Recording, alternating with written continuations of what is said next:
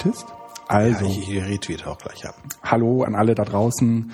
Hier sind Spö, Felix und Gibro, der Guido. Wir Hallo. haben, ja, wir haben uns heute wieder getroffen, um miteinander über Bildung, Zukunft und Technik zu reden. Und dazu haben wir ein paar Themen auf dem Zettel stehen. Eines der wesentlichen Themen, über die wir heute sprechen müssen, weil wir beim letzten Mal nicht zugekommen sind, aber viele das letzte Podcast eigentlich nur deswegen hörten, weil sie unbedingt die Stelle abpassen wollten, wo es um dies, äh, das Sponsoring bei EduCamps geht. Und damit werden wir auch gleich als allererstes anfangen. Äh, zwischendurch sei gesagt, wir sind das erste Mal live und wir müssen zwischendurch, äh, interessiert uns natürlich brennend, äh, ob das, was wir sagen, überhaupt äh, da draußen auch ankommt. Ähm, ich gucke jetzt einmal, ob Xenim uns geread, also getwittert hat. Ah, da bist du jetzt. Ah, ich äh, hänge noch. Ähm, okay. Ähm, ja, dann müssen wir mal abwarten. Mm, Aber wir sind online. Wir äh, sind euch dankbar, wenn ihr uns irgendwie mal einen Tweet schreibt. Mal einen Tweet schreibt, dass ihr uns hören könnt. Das wäre schön. Wenn dem nicht so ist, war das heute ein lustiges Experiment und wir werden das beim nächsten Mal ausbauen und nochmal probieren. Okay, also es geht heute als allererstes mal um Sponsoring von äh, EduCamps. Ja, wir hatten aber hier noch äh, ein kurzes äh, Feedback aus der letzten Sitzung. Ja, sag mal. Ähm, wir klängen und klingen und das muss ich sagen, das ist mir auch schon, seitdem wir dieses tolle Equipment haben, seit Anfang an. Nee, beim ersten Mal hatten wir noch andere Kopfhörer, glaube ich, ne? Ähm, Irgendwas war noch beim ersten Mal. nee, wir hatten immer die gleichen Kopfhörer, aber ah, und ich bekomme gerade den Hinweis, wir sind ein bisschen leise und äh, äh, hören uns so an wie im Hintergrund. Yeah, das ist jetzt ja wie bei anderen Podcasts auch. Ja, genau. Ich, ich versuche uns mal ein wenig. Äh, oh Du ja. kriegst das übrigens nicht hin mit dem parallelen äh, Bildschirm und Kommunikation. Ich versuche uns mal ein wenig lauter. Wenn ihr uns also ablenken wollt, schreibt Guido einfach eine Nachricht. Verdammte Hacke. Warum kann ich diesen, äh, kann ich diesen Fu hier nicht lauter machen? Äh, ich mach mal den, den. Ja, den- also der so. zumindest hatte der Ralf halt während der äh, Gibo da noch versucht, äh, Ja, mach mal. es für euch lauter zu machen. Für dich lauter. Wahrscheinlich ist es einer, ne? Ja, man versteht mich leise und den Felix, äh, mich gut, äh, also mich schlecht und den Felix gut.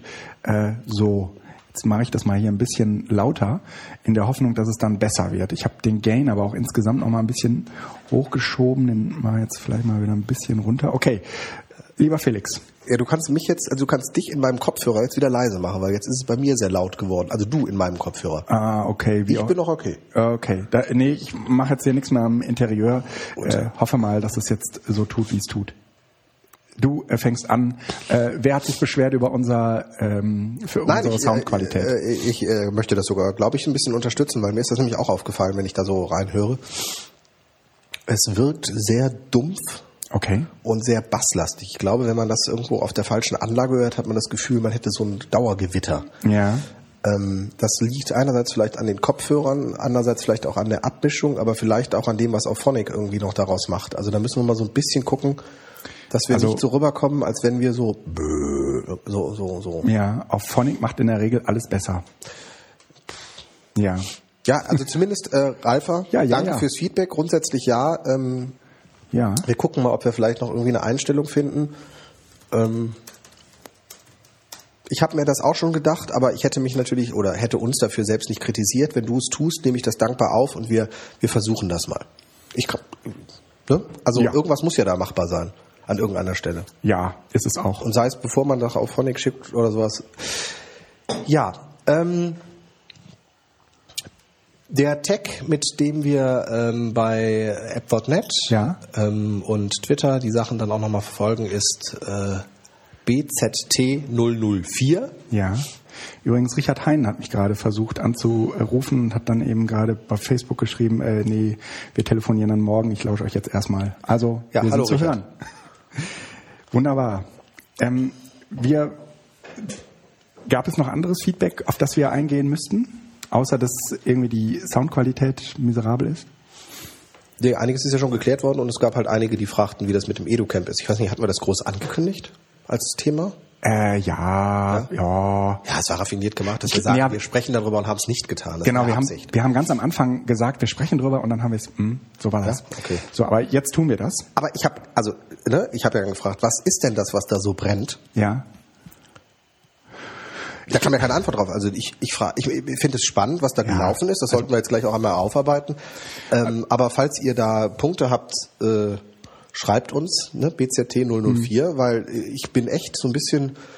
Es sch- scheint ja wirklich, als wenn die Leute darauf warten würden, dass man irgendwie da noch mal was zu sagt. Ja, das sollten wir auch tun, weil ich glaube, dass es noch nicht so viele Camps gegeben hat, die sich versucht haben, statt eines Sponsoren, einer, einer äh, Sponsorenfinanzierung, das versuchen über die äh, Crowd, also die Teilnehmenden, äh, zu finanzieren. Das ist ja so ein wenig wie äh, statt eines Teilnehmerbeitrags stellen wir eine, einen Klingelbeutel dahin und da wirft jeder rein, äh, was ihm das Camp wert ist. Wobei anders als im Klingelbeutel in der Kirche sieht nicht jeder, wie viel jeder eingeworfen hat, sondern das ist so ein bisschen anonymer. Aber vielleicht ähm, kannst du erstmal erklären, nochmal kurz, äh, wo kommt das Barcamp her und wie hält es eigentlich das Barcamp oder der Barcamper mit äh, Sponsoren, Finanzierung, Teilnehmerbeiträgen etc. Gibt es irgendwas? Naja, ähm, irgendwie sagte gerade Grumpf, Ed Grumpf, dass ich noch so klingen würde, als würde ich hinten im Badezimmer sitzen. Weil wir sitzen noch im Ich Badezimmer. weiß nicht, woran das liegt. Ja. Ja, aber wenn ich spreche, dann sehe ich zumindest hier in meinem Aufnahmetool, dass ich offensichtlich was höre. Wenn es noch andere Leute gibt, die auf Twitter mal irgendwie melden könnten, ob sie uns äh, hören oder wie sie uns hören, wäre ich sehr, sehr dankbar.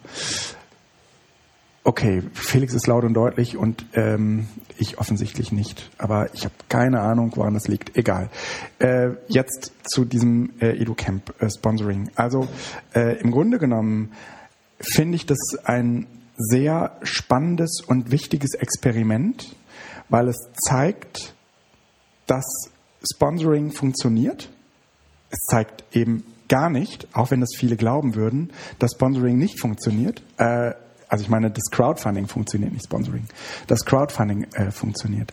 Äh, kurz mal zur Erklärung, was ist eigentlich passiert. Also es gab im Laufe der ganzen EduCamps immer mal wieder Kritik dazu, dass Sponsoren, die das Camp finanzieren, sich versuchen wollen würden, ähm, mit ihrem Sponsorenbeitrag in diese EduCamp-Community einzukaufen. Und das kann einem vielleicht bei dem einen oder anderen Sponsor vielleicht nicht so übel aufstoßen wie bei anderen und äh, größeren, die dann vielleicht auch im Bildungsbereich äh, in ganz anderen äh, Zusammenhängen unterwegs sind.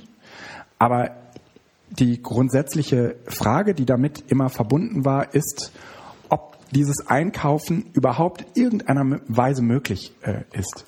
Und da gab es immer eine ganze Reihe an Leuten, die gesagt haben, ja, lass uns doch mal versuchen, ein Camp zu organisieren, in dem wir keine, äh, in dem wir erstmal gar nicht auf Sponsoren zugehen, sondern versuchen, das Ding über die Community zu finanzieren. Die ist ja groß genug. Ja, Ja, ich, ich finde es aber noch, also wo kommt das her? Ja Wie, okay. wie ist das in den ersten Camps gewesen? Also ähm, du bist da viel mehr Fachmann.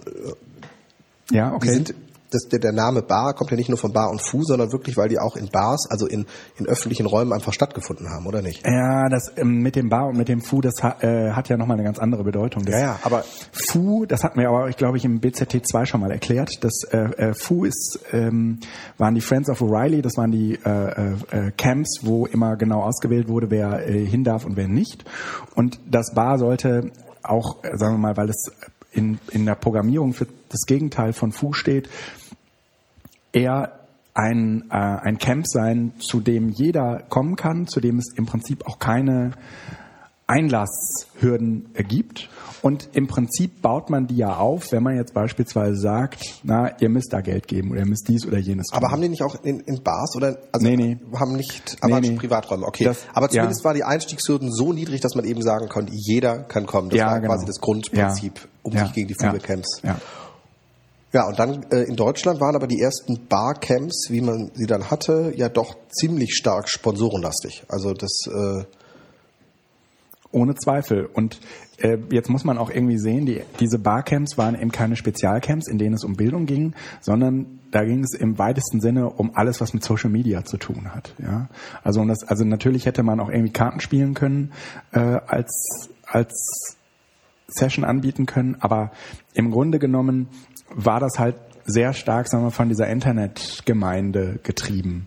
Und das ist aus meiner Sicht ähm, dann bei den Educamps äh, was anderes, wo es sich sehr, sehr stark fokussiert hat auf so diese Bildungsszene. Ja, ähm, und natürlich äh, ging es um das Verkaufen eines guten Namens oder einer guten Idee ja, in der es eigentlich um Offenheit ging. Ja, und jetzt braucht man aber Sponsoren und dann geht es nicht mehr um Offenheit, sondern dann geht es äh, so darum, das EduCamp wird es ohne Stiftung XY gar nicht geben. Ja? Mhm.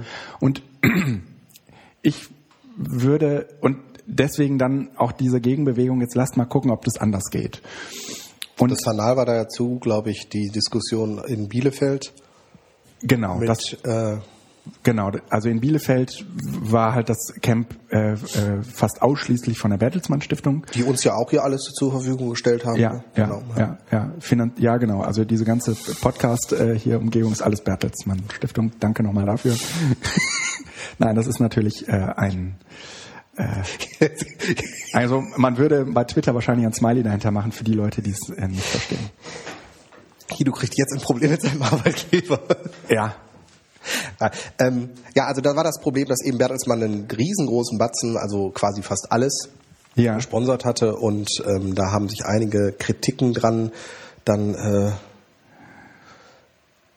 ja, ja äh, hat es einige Kritiken dran gegeben, äh, weil man eben gesagt hat, äh, wir möchten Bertelsmann nicht haben. Bertelsmann äh, durchzieht eh die ganzen politischen Entscheidungsträger mit ihrem Einfluss und äh, man möchte die jetzt nicht noch irgendwie auf dem Guerillamäßigen Edu-Camp haben. Da hat man die Edu-Camp-Szene natürlich auch so ein bisschen als Punk irgendwie äh, versucht zu stilisieren. Ähm, ich glaube, dass das so eindeutig gar nicht geht. Aber die Kritik ist grundsätzlich berechtigt, denn für Bertelsmann sind wir, also als Edu-Camper und auch mit dem Beitrag, mit dem wir uns unterstützt haben, ich glaube, der lag bei 10, 10.000 Euro, ja? Oder drunter? Ja. Ach, also, ich weiß, es mhm. steht im, im, im Forum ja auch drin. Ähm, es ist ja ein Klacks. Also das, das, das ist ja nichts. Aber sie haben sich natürlich äh, in einer Community quasi eingekauft und positioniert, wo man nicht weiß, was daraus noch entwachsen ja. wird. Und ja. ich glaube, dass das, das auch, also dass da der Punkt war, wo auch viele gesagt haben, wir sollten da aufpassen, weil ähm, wir sind da eben nicht mehr frei von. Ja. Und wir sind letzten Endes in einer gewissen Abhängigkeit auch. Und das ja. muss man sagen, wenn Bertelsmann keinerlei Einfluss auf die Themensetzung hatte. Das war ja dann der Kritikpunkt, der als nächstes kam, dass man ja. sagen würde, äh, es könnte die, nein, diese Themen waren frei. Und trotzdem war es eben Bertelsmann. Und das ist so, glaube ich, dieses Problem, wo einfach der Name schon reicht, um zu sagen, äh, liebe Leute, hier bin ich jetzt an einer ethischen Grenze, wo ich das nicht mehr dann äh, unterstützen möchte, wenn dieser Sponsor mit am Bord Vor allen Dingen, wenn es dann so ein übermächtiger Sponsor wird, im Verhältnis zu anderen äh, äh Sponsoring, äh, Sponsoring-Beiträgen. Ja? Ähm, dann ist das natürlich immer ein Problem. Grundsätzlich ähm, steht aber die Frage im Raum, Sponsoring von Barcamps oder von dem, von dem EduCamp, ja oder nein. Ich würde grundsätzlich sagen, ja, wir brauchen ein, äh, wir, wir brauchen ein Sponsoring. Wir kommen ohne ein Sponsoring gar nicht, äh, gar nicht hin. Und ich finde es auch nicht, ich finde es auch nicht verwerflich, dass man ähm, mit kommerziellen Partnern in dem äh, Fall zusammenarbeitet, ähm, wenn die Prämisse ist, dass sie sich inhaltlich nicht einmischen. Also ich finde es gar nicht so schlimm, wenn ein Sponsoring-Partner äh, in einem EduCamp mit einem Beitrag X zum Ausdruck bringt, dass er Interesse an diesen Themen hat und auch Interesse an dieser Community hat und an den, Interesse an, sagen wir mal, den Ideen, äh, die dort wachsen und gedeihen hat. Ähm, mehr wird ja erstmal gar nicht zum Ausdruck gebracht. Und äh, in gewisser Weise ist dieser Sponsoring-Partner dann auch konnotiert mit diesem Camp und mit den Themen auf diesem Camp. Und man muss sich halt auch als Sponsoring-Partner darüber im Klaren sein, dass du nicht weiß, womit du konnotiert wirst. Ja? Weil, ich meine, da, da, da ist eine Veranstaltung XY und da kommen jetzt Themen zur Sprache, von denen wir das, aber von denen wir jetzt noch gar nicht wissen, dass es Themen sein werden. Ja? ja. Und das können durchaus auch welche sein, die dann einem Sponsoring-Partner zuwiderlaufen. Ja? Aber also man darf eben nicht ausblenden, dass äh, das, das legitime Recht ist äh, einer Institution oder eines Unternehmens, das sich irgendwo daran beteiligt, auch irgendwo einen Rücklauf zu haben. Ja. Und ähm, ich finde das dann, also das, das ist nicht schlimm, sondern deshalb ähm, mache ich ja ein Sponsoring, weil ich eben denke, ich kriege, hab dann irgendwann was, mittelfristig, langfristig davon. Ich finde, das darf man keinem vorwerfen. Im Sinne von, du beteiligst dich doch nur, weil du dich mit äh, uns äh, irgendwann mal schmücken möchtest. Ja, meine Güte, natürlich. Ja, ja, Sonst ja, würde ich ja kein Geld geben. Also rein einfach nur, weil ich äh, Lust habe, der Menschheit Geld irgendwie zu schenken, äh, dann muss ich das nicht ans Edo-Camp tun. Das ist ja, jeder Sponsor kriegt irgendwo dieses, äh, ihr wollt euch doch nur hier positionieren. Ja, klar. Ja, ja, ja und, ähm, und jetzt haben sie, um mal so ein bisschen den Dreh zu kriegen, jetzt haben sie halt, hat das, hat das äh, Orga-Team des diesjährigen Educamps im Frühling in Hamburg entschieden, wir werden, bevor wir die ersten Sponsoren anfragen, eine Crowdfunding-Kampagne starten. Und werden in dieser Crowdfunding-Kampagne, ach, scheiße, ja. Der Herr Bomber, also einfach nur so als Gesamteindruck hier, ähm, ja. Wo, erzähl mal, womit bist du beschäftigt? Weil das ist ja ah, vielleicht auch spannend. Ja, es ist Weil eben, am ah. Thema sind wir so nur so zu, zu, zu 75 Prozent. Wirk. Ich Wirk. fass es nicht, bin so doof. Also, ich habe jetzt zum ersten Mal dieses Xenim ausprobiert. Und bei Xenim äh, ist es halt irgendwie so, wenn der Stream halbwegs vernünftig mit Xenim, Xenim zusammenlaufen soll, äh, dann muss man da eben auch äh, die vernünftige, also muss man die richtigen Einstellungen gemacht haben. Mhm. Und die sind halt defaultmäßig, wenn man sich da angemeldet hat, sind die auch alle richtig. Dann habe ich halt heute Morgen jede Menge Kram ausprobiert, weil ich gucken wollte, ob das auch alles vernünftig zusammenläuft. Und dabei hatte ich festgestellt, nee, das ähm, äh, das geht irgendwie, also irgendwie geht das, was ich hier raussende, nicht raus ins Internet. Mhm. Und da es bei Xenium nicht sowas wie eine Sandbox, also irgendwie so eine Testumgebung gibt, haben die mir von den Xen von, von, von Xenium gesagt, pass mal auf, du musst hier eine Einstellung ändern, äh, dass äh, im Prinzip dass ähm, äh, im Prinzip nichts raus ähm, dass im Prinzip nichts ja genau, dass das vernünftig durchgeschleift wird und der Link äh, dazu, der kann nur dann vernünftig funktionieren, wenn man das auch alles bei Xenium vernünftig eingestellt hat. Da ich das aber alles bei Xenium für diese Testphase für ausgestellt habe, äh, geht das all, alles jetzt irgendwie nicht und jetzt muss ich mal eben kurz. Also das heißt, uns hört keiner. Doch, uns hört jemand. Wenn du wieder richtig streamen, musst du das wieder auf jetzt setzen. Okay. Ähm, ich muss jetzt einmal hier ähm, äh, was auf Yes setzen. Wollen wir gleich mhm. schneiden oder kommt das so komplett raus? Ja. Also ich äh, entschuldige mich übrigens, ich esse den Kuchen. Ja, nee, nee. Den wir uns eben das, geholt das, haben. Das, das, das, äh, kommt jetzt alles mal so komplett raus. Äh, wir sind ja auch gleich wieder bei dem EduCamp-Zeug. Ich mhm. ähm, werde jetzt nur mal schnell ähm, das Broadcast stoppen, so, und dann nochmal starten so, und jetzt hoffen, dass es tut. Mann, ey. Äh, so, jetzt ähm, kannst du mal eben äh, übernehmen und Darf bisschen, ich einmal eben was probieren? Ja. Ja. Hm. Ich höre schon wieder dieses Hintergrundrauschen deines Lüfters. Hm. Äh, beide Stimmen ein bisschen, oh Gott, ey. Ich höre euch in Top-Qualität. Ersten Link geklickt, ja, sagt der Sonderler. Und jetzt. Du kümmerst dich mal, ich äh, sag mal. Ja. Was mache ich jetzt? Du redest und ich, äh, ich. Ich wollte ihm jetzt nur eben an, äh, ah, so, okay. dass wir das äh, machen. Ich, oder wolltest du. Nee, nee, nee, nee, ich äh, bin parallel noch in dem, in dem Xenim-Chat und äh, versuche das mit den Leuten da irgendwie äh, zu klären. Das ist so ein bisschen heute am lebenden Objekt. Wahrscheinlich müssen wir das gleich auch nochmal irgendwie. Äh, das Public Flag ist immer noch aus. Das gibt's doch nicht.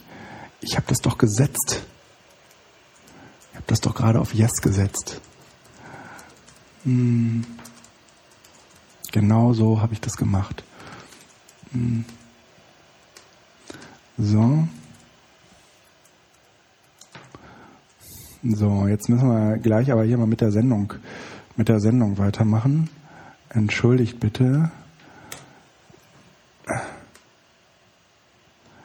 Ich muss noch mal den Stream stoppen. So. So, Stream stoppen. Das da rein. So. Stream starten. Also ich stelle jetzt nur fest, man hört uns bis auf den Moment, wo du den Ja. Stream stoppst. Eigentlich war doch alles okay, oder? Ja, ja, ja. Ja, Wir sollten, ich, ich hätte mir noch jemand mitbringen sollen. ja. Ja, jetzt geht's. Jetzt geht's, weil Was ist jetzt besser als vorher?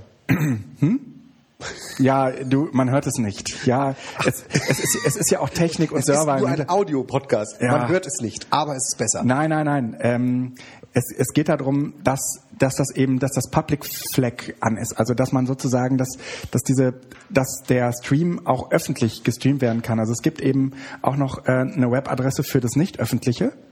Und den habe ich gerade rumgepostet. Das darf ich aber eigentlich gar nicht. Ja. Autsch. Ja. Jetzt So. gibt's Ärger von denen. Schalten die uns Ja. gleich den Stream ab, weil Nee, nee, das, nee, das sind ja liebe Leute, also wirklich ganz, ganz tolle Leute. Ähm, und jetzt muss ich einmal kurz, mh, kurz gucken, mh, ob, ach Mensch, ey, Homepage zur Sendung, ähm, irgendwie äh, geht es mit dem Stream, ja, die, die Leute werden den Stream trotzdem so hören können, aber, boah, wie,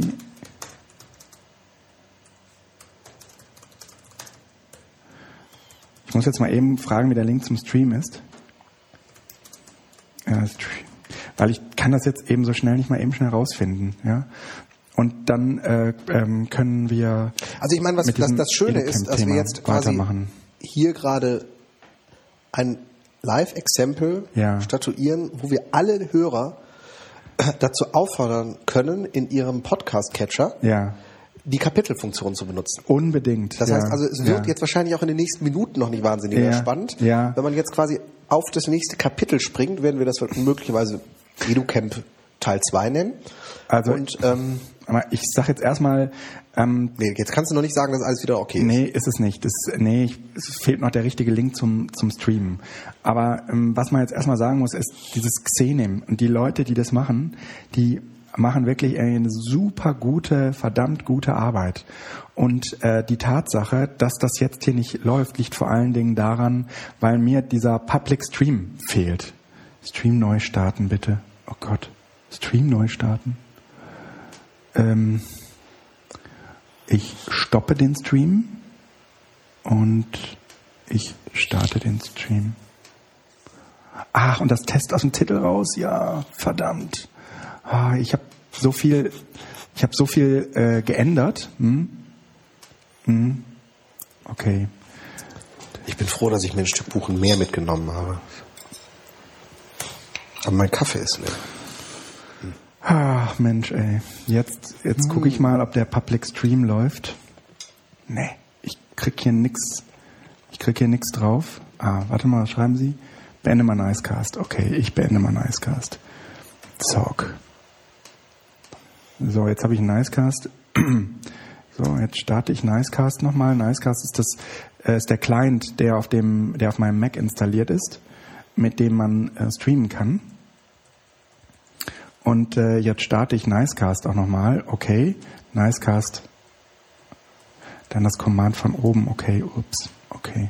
Also raus. Hier das Command von oben. Jetzt starten wir Nicecast. Und ähm, das sind echt irgendwie so Geburtskrankheiten. Ich hoffe, dass wir jetzt gleich mal hier weitermachen können.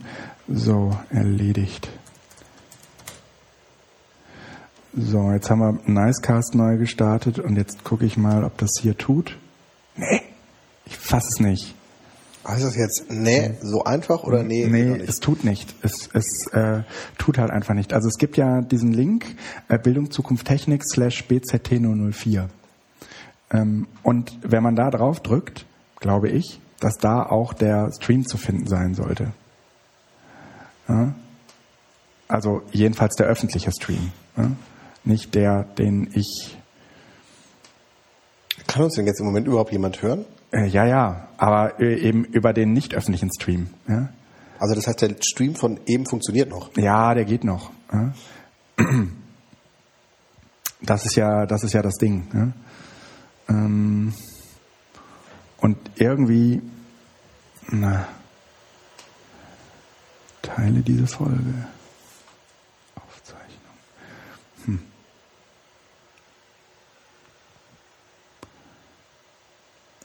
Ja, es gibt auch schon Aufzeichnungen dazu. Hm, verdammt. Wie komme ich an diesen Stream? Gut, sieht besser aus. Ich sehe nichts. Ich sehe den Link. Also wir brauchen irgendwie diesen öffentlichen Link, ja, und ähm, ich, ich hoffe, dass der jetzt gleich irgendwann mal kommt, ähm, damit wir, also wenn ich einmal irgendwie weiß, wie das Ding aufgebaut ist, auch diesen, dieser Link, dann finde ich den beim nächsten Mal eben auch äh, wieder und dann gibt's auch irgendwie eine vernünftige Also wenn du auf Sendung. die Xenem-Seite gehst, ja, streams.xenem.de ist Ja. der erste Punkt bei laufende Folgen Bildung, Ja. Zukunft, Technik. Ja. Und das Gen- funktioniert nicht? Streams werden vorbereitet, bitte warten. Ja. So, jetzt ist, jetzt gibt's auch irgendwie ein, äh, jetzt hat der XSN-Bot sich Ja, gemeldet. hier, direkt Genau. kurz URL. Ja, okay. Und äh, das Ding, ähm, das Ding jetzt einmal kurz retweeten. Ähm, Also du meinst doch das hier, ne? Ich, ich zeichne mir jetzt nur, ähm, ja, in gewisser, ja, ja, das ist das auf der Xenem-Seite. ja, genau. Das tut jetzt. So, das ist gut. Kannst Ach, da ist sogar äh, hier, äh, ja, ja, warum nicht von Anfang an? Da ist jetzt auch ein IRC da, IRC dabei. ja, ja, ja, ja, ja, das, ähm, Das heißt, wir können da sogar, Ja, ja, das ist ein Hammer, ne? Ich sag dir, die Xenim, ähm, die äh, Xenim-Sache, die die uns da bereitstellen, das ist halt mal der fette Hammer. so. Mhm. So, und auf welcher Seite bist du jetzt? Sagst du mir mal eben die URL? ich schick die jetzt rum, das ist sogar mit, äh, Ja, okay. Dann nehmen wir die, also es gibt halt irgendwie Tausende, ja, und ich weiß halt einfach nicht, an welche man sich jetzt da äh, klicken sollte. Mm, Also das, was Training rummeldet, ist einfach nur der Link zum äh, äh, zum Stream, aber es gibt auch noch irgendwie eine Seite mit Auswertung und allem Schnick und Schnack, ne? Ähm, okay. Mm.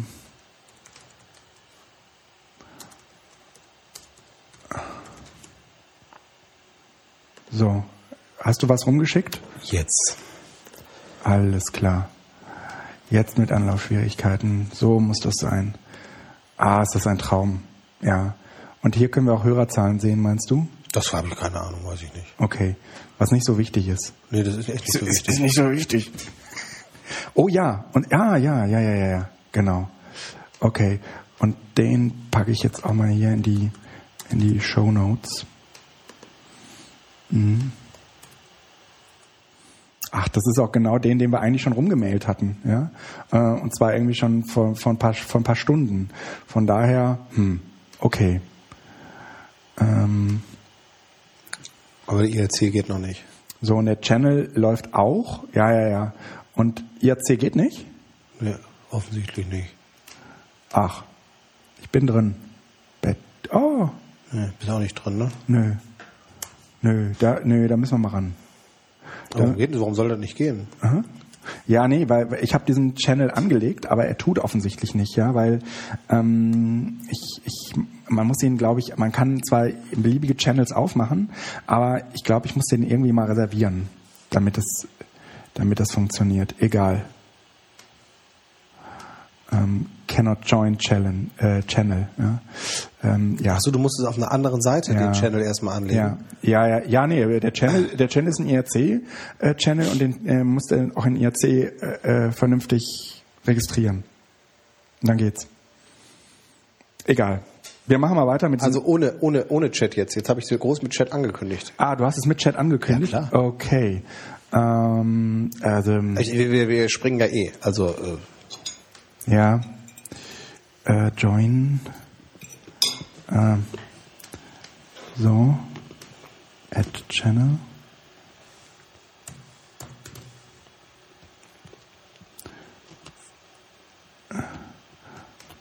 Okay. Nee, bad, bad key, cannot join. Nee, das kriege ich jetzt so schnell nicht hin. Okay. Mit dem, ähm, mit dem IAC. Aber das gibt's beim nächsten Mal. Dann habe ich einen vernünftigen Channel und äh, dann läuft das hier. Aber bis dahin geht, müsst ihr das halt irgendwie über Twitter machen. Oder Facebook oder wie auch immer es gerade nein, kommt nicht zu viel. Also Also twittert mal schön. Immer schön das Hashtag nutzen. Da ist die Welt in Ordnung. BZT004. BZT004. Das ist auch eindeutig. Mm, So. Also, wir wir reden sollten jetzt kurz für die Crew ja, sagen- für die Chapter Crew. Äh, Crew äh? Piep. Wir machen jetzt weiter. Ja, also das EduCamp hat im Prinzip ja nur zwei Möglichkeiten, nämlich entweder äh, Sponsoring oder man macht das Ganze über die äh, äh, über die Community und versucht es zu finanzieren. Sponsoring und Community schließen sich aus meiner Sicht in gewisser Weise aus, ähm, weil das ja geradezu nicht erwünscht ist, dass die, Commun dass die, dass die Sponsoren Teil der Community sind äh, und umgekehrt. Und insofern bleibt im Prinzip nur das Sponsoring, äh, das, äh, das, das Crowdfunding. Das Crowdfunding haben sie ausprobiert äh, bei dem EduCamp jetzt die Hamburger Orga und haben festgestellt, wow, da sind, ich glaube, korrigiere mich, so um die 2000 Euro zusammengekommen. Ne? Und das, finde ich, ist ein, ist ein Hammer. Ja? Also verglichen mit dem, was man erwarten konnte, ja, äh, finde ich 2000 Euro halt echt viel Geld. Jetzt kann man natürlich immer sagen, naja, aber hätten mal alle gespendet, dann wäre es viel, viel mehr geworden. Ja, so ist das. Aber im Prinzip muss man jetzt auch mal verstehen, was ist genau die Entscheidungsgrundlage für ein Sponsoring, ja? äh, für ein Crowdfunding. Äh, wenn ich äh, so ein Projekt fande und sage, da will ich irgendwie, sagen wir mal, 50 Euro vergeben, dann tue ich das aus einer bestimmten Motivation heraus. Entweder, weil ich sowieso kommen werde, oder aber, weil ich mir sage, das Projekt hat mir so viel geschenkt, jetzt kann ich, habe ich mal die Möglichkeit, was zurückzugeben. Da ist aber die Frage, ob das dann 50 Euro sind oder ob das dann nicht vielleicht auch 10 Euro tun. Ne? Ähm, in meinem Fall war es die Motivation zu sagen, na, ich will ja sowieso zum Camp und ich wäre auch bereit, 50 Euro zu bezahlen, um dahin zu kommen, um daran teilzunehmen. Also bin ich auch bereit, 50 Euro dafür zu spenden. Aber ähm, das kann man auch anders sehen. Und wenn man das aber anders sieht, dann gibt es auch dann nur zwei Möglichkeiten. Entweder ich sage, nö, nö, äh, äh, ich selbst, das hat bisher auch äh, ohne mich geklappt. Ne? Also äh, lasst, lasst, äh, lasst uns das bitte über Sponsor äh, machen. Oder aber ähm, Teilnehmerbeiträge. Und Teilnehmerbeiträge, das ist auch wieder so eine, sagen wir mal, so eine Ermessenssache. Ich würde sagen, Teilnehmerbeiträge und Barcamps, so richtig gut versteht sich das nicht. Zumindest nicht von der Grundidee. Also ich, ähm, ich halte das für grundsätzlich gut und äh, das ist ja auch so angelaufen, dass man sagen kann, das war eigentlich etwas, was man auf jeden Fall wiederholen kann, weil man kann einen guten Teil der Kosten oder zumindest einen signifikanten Teil der Kosten auch darüber äh, refinanzieren. I- Die Höhe äh, des Geldes, die man da äh, braucht.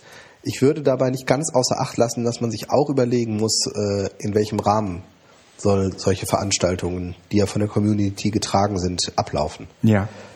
Ähm, brauchen wir volles Catering? Ja. Oder reicht nicht möglicherweise gegebenenfalls abends auch eine Pizza oder irgendwie sowas? Das heißt, dass man einfach so ein bisschen guckt, welche Möglichkeiten äh, sind so, dass wir sagen, das ist ein gewisser Komfort. Ja. Dafür nehmen wir auch für Sponsoren auf. Und ab welchem Punkt sagen wir dann aber auch so, äh, das sind zwar jetzt noch Luxussachen, Ja. aber vielleicht kriegen wir das ja sogar irgendwann mal wirklich komplett über Crowdfunding äh, finanziert.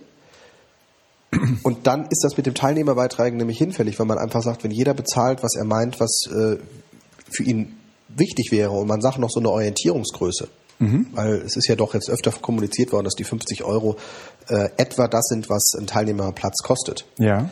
Dann äh, ist das ja auch vielleicht wirklich eine solidarische Geschichte, die sich bildet, dass die, die nicht zahlen können, trotzdem kommen können. Das heißt, man stellt, setzt keinen vor die Tür.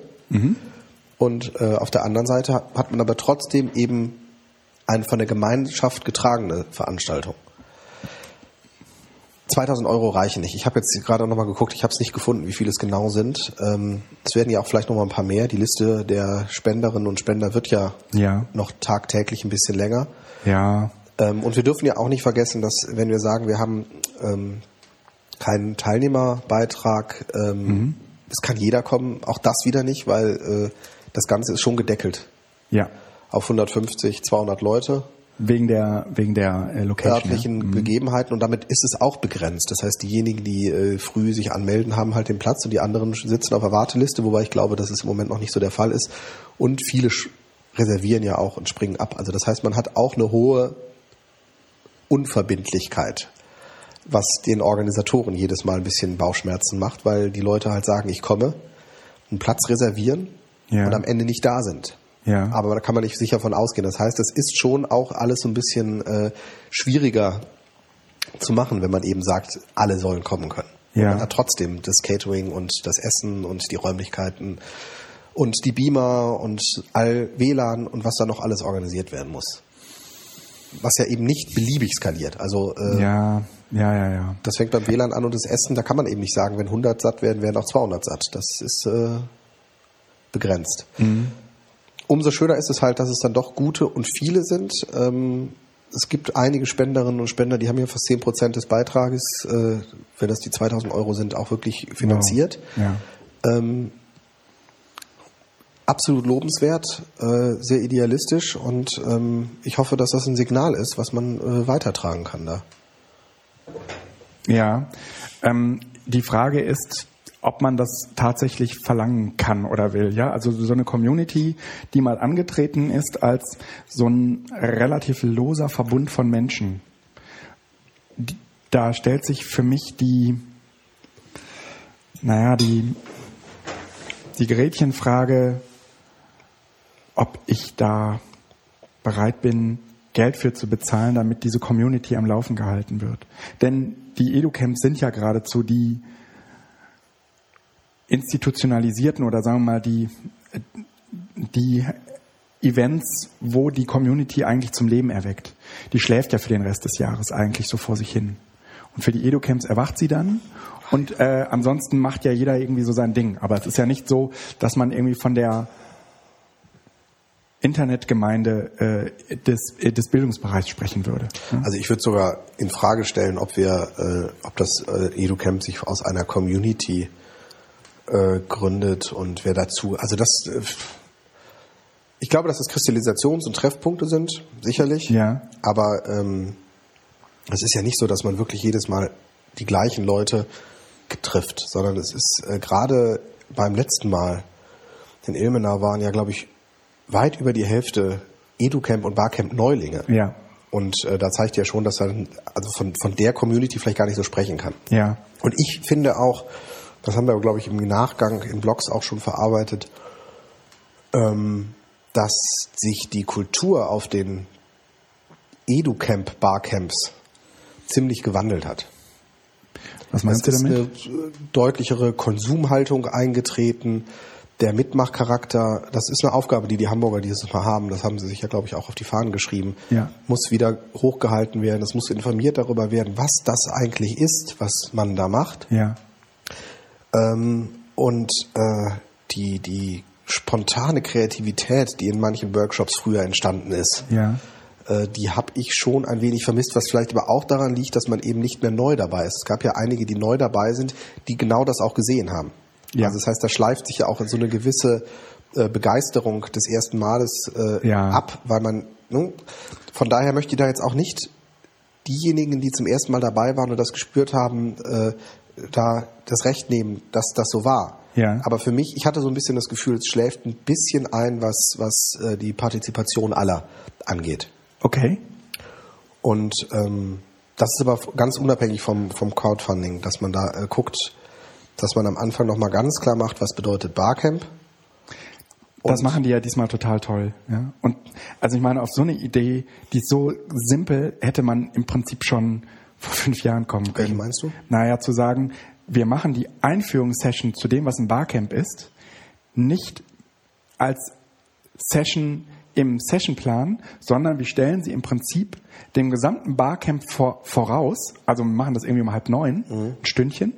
Und wenn wir dann, und dann treten wir jetzt in die Sessionplanung ein, weil es natürlich so ist, ja, dass du dir den ersten Tag schon vertust, äh, und irgendwie als Newbie kommst du da hin und denkst, hä, was ist denn hier los? Und dann kommt eine Sessionplanung und das alles. Du hast zwar schon mal ein bisschen davon gehört, wie der Ablauf ist, aber dir ist vollkommen unge und du hast im Prinzip eigentlich einen Tag verschenkt. Ja, Wann ist der offizielle Beginn? ich habe keine Ahnung, aber sie haben jetzt nochmal extra ein Event einberufen für diese Newbie-Session um halb neun oder um halb zehn. Und das ist so klug, ja. Ähm, nochmal äh, zurück zu diesem, äh, zu diesem Sponsoring-Zeug. Ich finde, ja, ähm, solange äh, wir keine tragfähige, äh, keine tragfähige äh, Finanzierung, dauerhafte Finanzierung externer Natur für diese Barcamps, äh, für diese Educamps haben, brauchen wir uns überhaupt nicht darüber streiten, wie wir es gerne hätten, weil entscheidend ist, dass ein Barcamp eben stattfindet oder nicht stattfindet. Und das ist eine Frage des Geldes. Und entweder wir kriegen äh, genug Geld über das Crowdfunding zusammen, danach sieht's aber nicht aus. Und ich glaube auch nicht, dass das im nächsten Jahr besser wird oder dass das für das, dass das für, der, für das Berliner Camp im Herbst besser wird, sondern ich würde eher meinen, hey, ist doch schon mal gut, wenn wir ein Viertel des gesamten Camp, ähm, der gesamten Campkosten äh, auf die Crowd umlegen können und äh, die anderen drei Viertel müssen halt über Sponsoren kommen. Aber auch, ja, du hast recht und ich würde es auch so unterstützen, wie du das sagst. Aber ich finde, es ist eine legitime Meinung, auch zu sagen, ein Camp muss nichts kosten. Das Barcamp ist als Veranstaltungsform so eingelegt, dass wir eigentlich nur einen Raum, ein Stück Kreide, eine Tafel, einen Beamer oder sowas, das kann man auch noch selbst mitbringen. Und wir treffen uns und machen das. Ja, Äh, Ich finde es wichtig, dass man diese Perspektive hat. Wir brauchen nicht diese ganzen Luxussachen.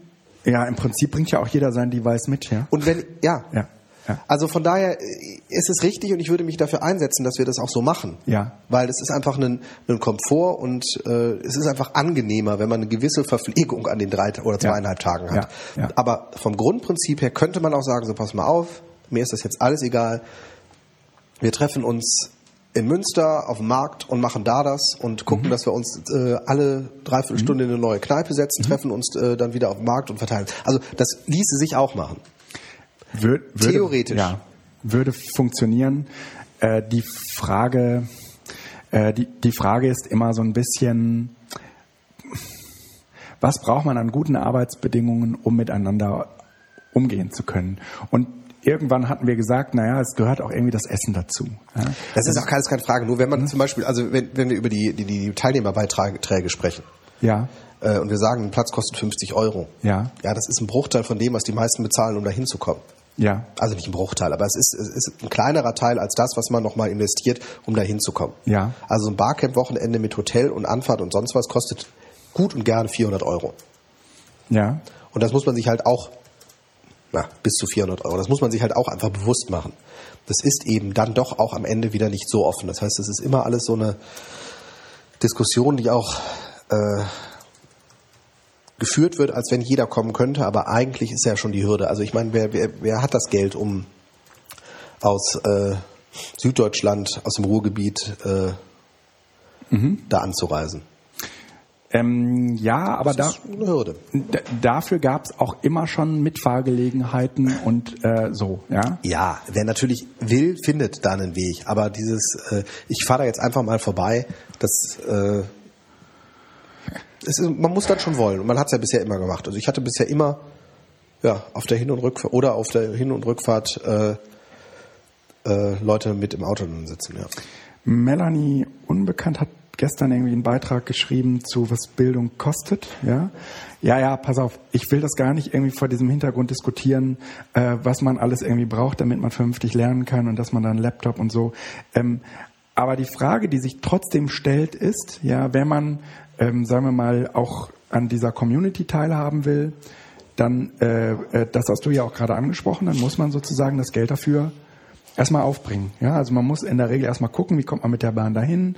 Äh, und wenn man, wenn man will, dann kriegt man das sicherlich auch, auch hin. Ja, und äh, Leute, die es sich nicht äh, leisten können äh, und im Sinne des, dieser äh, Barcamp-Idee aber in jedem Fall dabei sein sollten und sollen, ähm, die müssen zumindest Mittel und Wege vorgestellt bekommen, wie sie da auch äh, irgendwie mit hantieren können.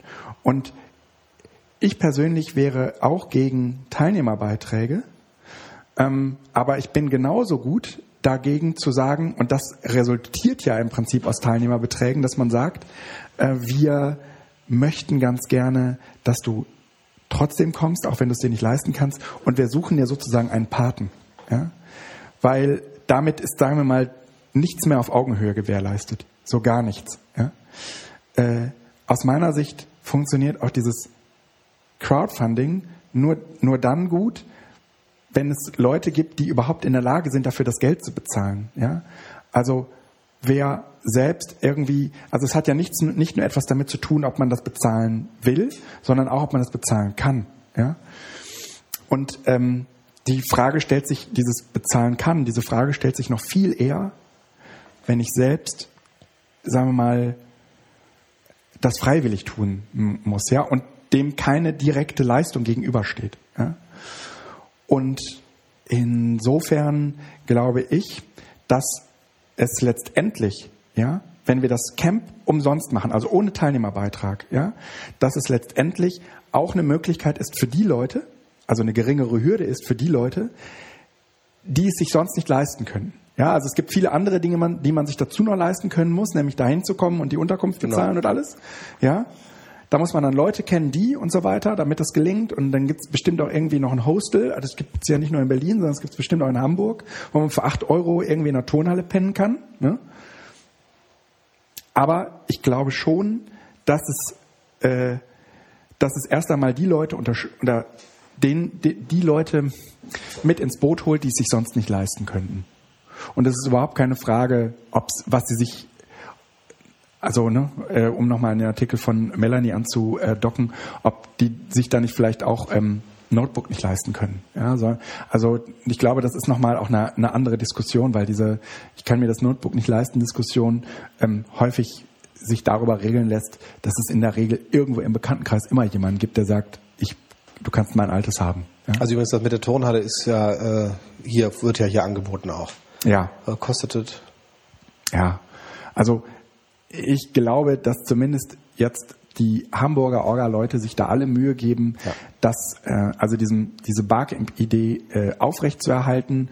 Und ich glaube, dass es insgesamt der Auseinandersetzung um Sponsoren oder nicht nicht gut tut, wenn man jetzt, wo es diese Crowdfunding-Kampagne gab, sagt, jetzt lass uns das nochmal torpedieren und ich bezahle nur, wie das äh, Tobias Hübner getan hat, ich bezahle nur, wenn ich auch äh, wenn das gesamte Camp ja, gecrowdfundet ist. Ich, das würde ja im Umkehrschluss bedeuten, eigentlich ist das Camp nur, nur, nur dann durchführbar, wenn wir diese Hürde überhaupt nehmen. Ja? Aber das ist ja schon wieder die Frage, wo setzen wir diese Hürde?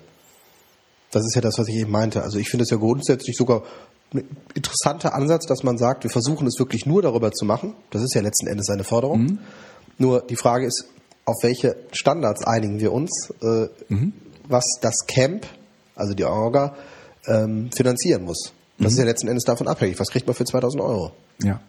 Und ja. das, da wird das Problem sein. Von daher ist es ein bisschen schade, es ist so ein, so ein, so ein, so ein Ultimatum, was man da setzt. Ja.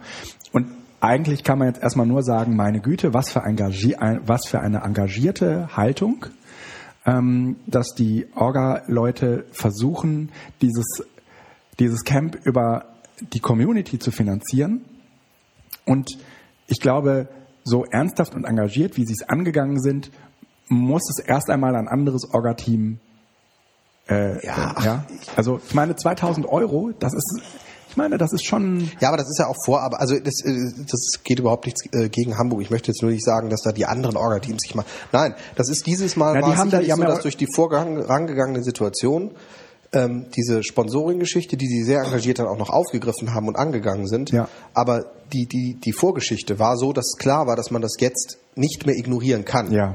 Und äh, von daher, also einfach ne, relativ die Hamburger haben da sicherlich ihren Beitrag zu geleistet, aber das jetzt den Hamburgern zuzuschreiben alleine, ich glaube, das wäre auch äh, zu viel. Okay.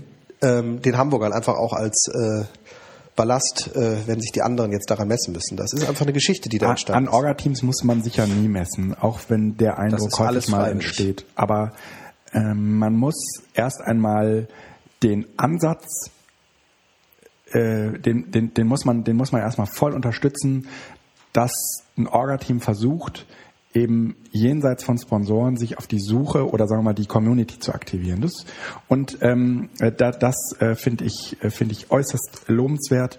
Und äh, wenn man sich jetzt im Forum die Liste der Sponsoren anschaut, dann kann man auch da sagen im Einzelnen, ah, aber der und der und der, den sollte man vielleicht nicht ansprechen. Grundsätzlich sind es natürlich äh, Luxusdiskussionen, die wir da führen, weil in Wirklichkeit sollten wir froh sein, wenn es überhaupt jemanden gibt, der sagt, okay, das EduCamp, das finanziere ich. Es ist ja nicht so, dass die Sponsoren Schlange stehen und sagen, ach, da würden wir schon gerne mal einen Tausend dafür. Ne? Es ist eher, eher umgekehrt. Und man muss auch mal sagen, wenn man so einen Sponsor dann an einer, also wenn man den dann äh, en- engagiert äh, hat, dass der Geld gibt, dann muss man den auch im Laufenden halten. Den kann man irgendwie nicht abspeisen mit so einem Danke und ne, das war's, sondern dahinter steckt ja dann auch ein, ein, ein sehr schwieriger Ablauf, was so das, ähm, das Überweisen von Geld und so weiter angeht. Das muss man nachhalten. Und je mehr Sponsoren man sich ins Boot holt, umso äh, schwieriger und umso aufwendiger ist natürlich auch dieses Verfahren.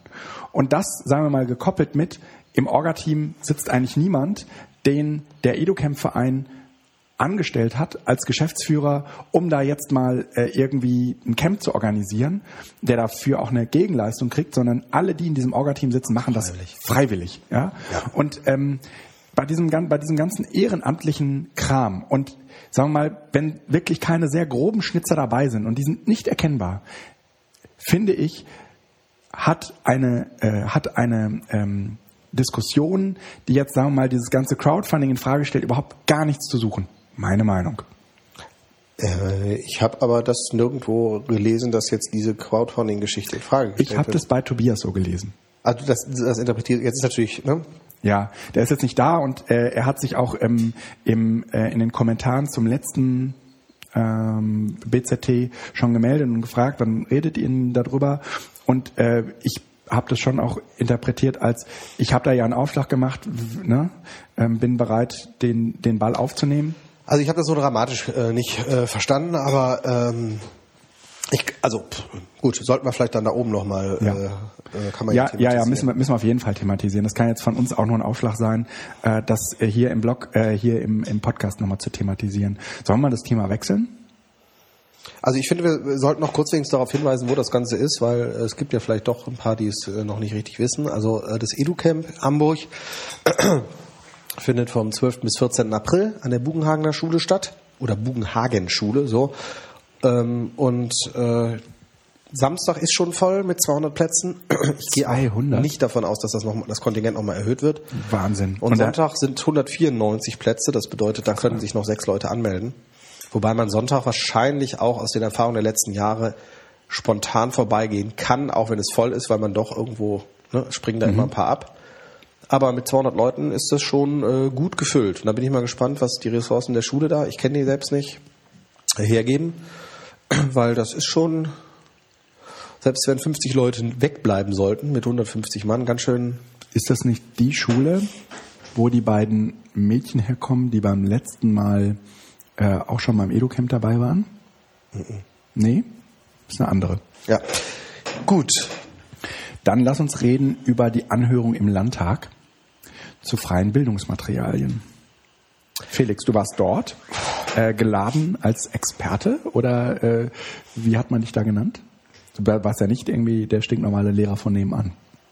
man kann auch als stinknormaler Lehrer von einigen als Experten tituliert werden. ähm, nein, das ist ähm, eine Anhörung. Ähm, also im Landtag NRW hat es äh, im November, glaube ich, einen Antrag der Piraten im Schulausschuss, also gegeben, der dann im Schulausschuss bearbeitet worden ist, mit der Konsequenz, dass es eine Anhörung geben sollte, und zwar über freie Bildungsmedien. Also so ein bisschen auf der Welle schwimmend OER, CC auf äh, Schulmaterialien und so weiter. Und ähm, da sind dann sogenannte Experten eingeladen worden. Waren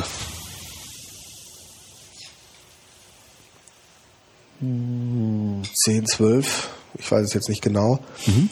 Ähm, also die Liste, die können wir auch noch verlinken, der Eingeladenen war nicht exakt äh, deckungsgleich mit den Leuten, die auch wirklich da waren. Mhm. Aber es war eine ganz spannende Mischung ähm, von den verschiedenen Fraktionen. Also wir waren im Plenarsaal. Mhm. Das ist ja schon mal lustig. Ja. So, so geht das übrigens überhaupt nicht. Das halt jetzt unglaublich. Oh. Äh, ich wollte nur Kuchen essen und hab kann man, kann man dabei. Man hört das kaum. Aber wenn du das in den Raum hältst, also okay. äh, Guido hat gerade sein Mikro in den Raum gedreht und ähm, das funktioniert halltechnisch überhaupt nicht. Also ähm, wir saßen halt im Plenarsaal und die Fraktionen äh, saßen uns gegenüber. Wir saßen da, wo normalerweise die Abgeordneten sitzen. Und ähm, ja, den, den, die Aufzeichnung gibt's ja auch im Netz. Also mhm. kann sich da jeder, den das interessiert, äh, nochmal anschauen. Ähm, interessant war, dass also das Thema freie Bildungsmedien, ne, OER, ähm, ich glaube, dass wir ein wenig aneinander vorbeigeredet haben. Wer ist Und das da meine ich jetzt, also die ähm, Leute, die als Experten geladen waren mhm. und die Abgeordneten. Mhm. Wobei das gilt. Erzähl mal, wer war denn so als Experte da? Äh, das lässt sich auch nicht generalisieren. Mhm. Aber ähm, so von der Tendenz her war es halt schon so, dass also das Thema OER ist an sich wenig gefallen. Es ging zwar um Lizenzen und äh, mhm. Drittrechte an Material und wie auch der Urheber zu seinem Recht kommt, so ein bisschen, aber ähm, ganz stark eben auch um den Wandel von Schule und das fand ich dann doch relativ spannend oder den Gebrauch von Handys in der Schule mhm. und äh, Medienausstattung an Schule. Mhm. Ähm, was ja im Grunde genommen ein Symptom dafür ist, dass sich die Welten oder die Art und Weise, wie man mit diesen digitalen Medien umgeht, einfach äh, in unterschiedlichen Tempi entwickelt haben in den letzten Jahren. Ach, wen wundert's, ne? Mhm. Und dass das jetzt so langsam zusammenkommt. Das heißt also, wenn der Abgeordnete fragt, wie gehen wir denn mit Handys in der Schule um?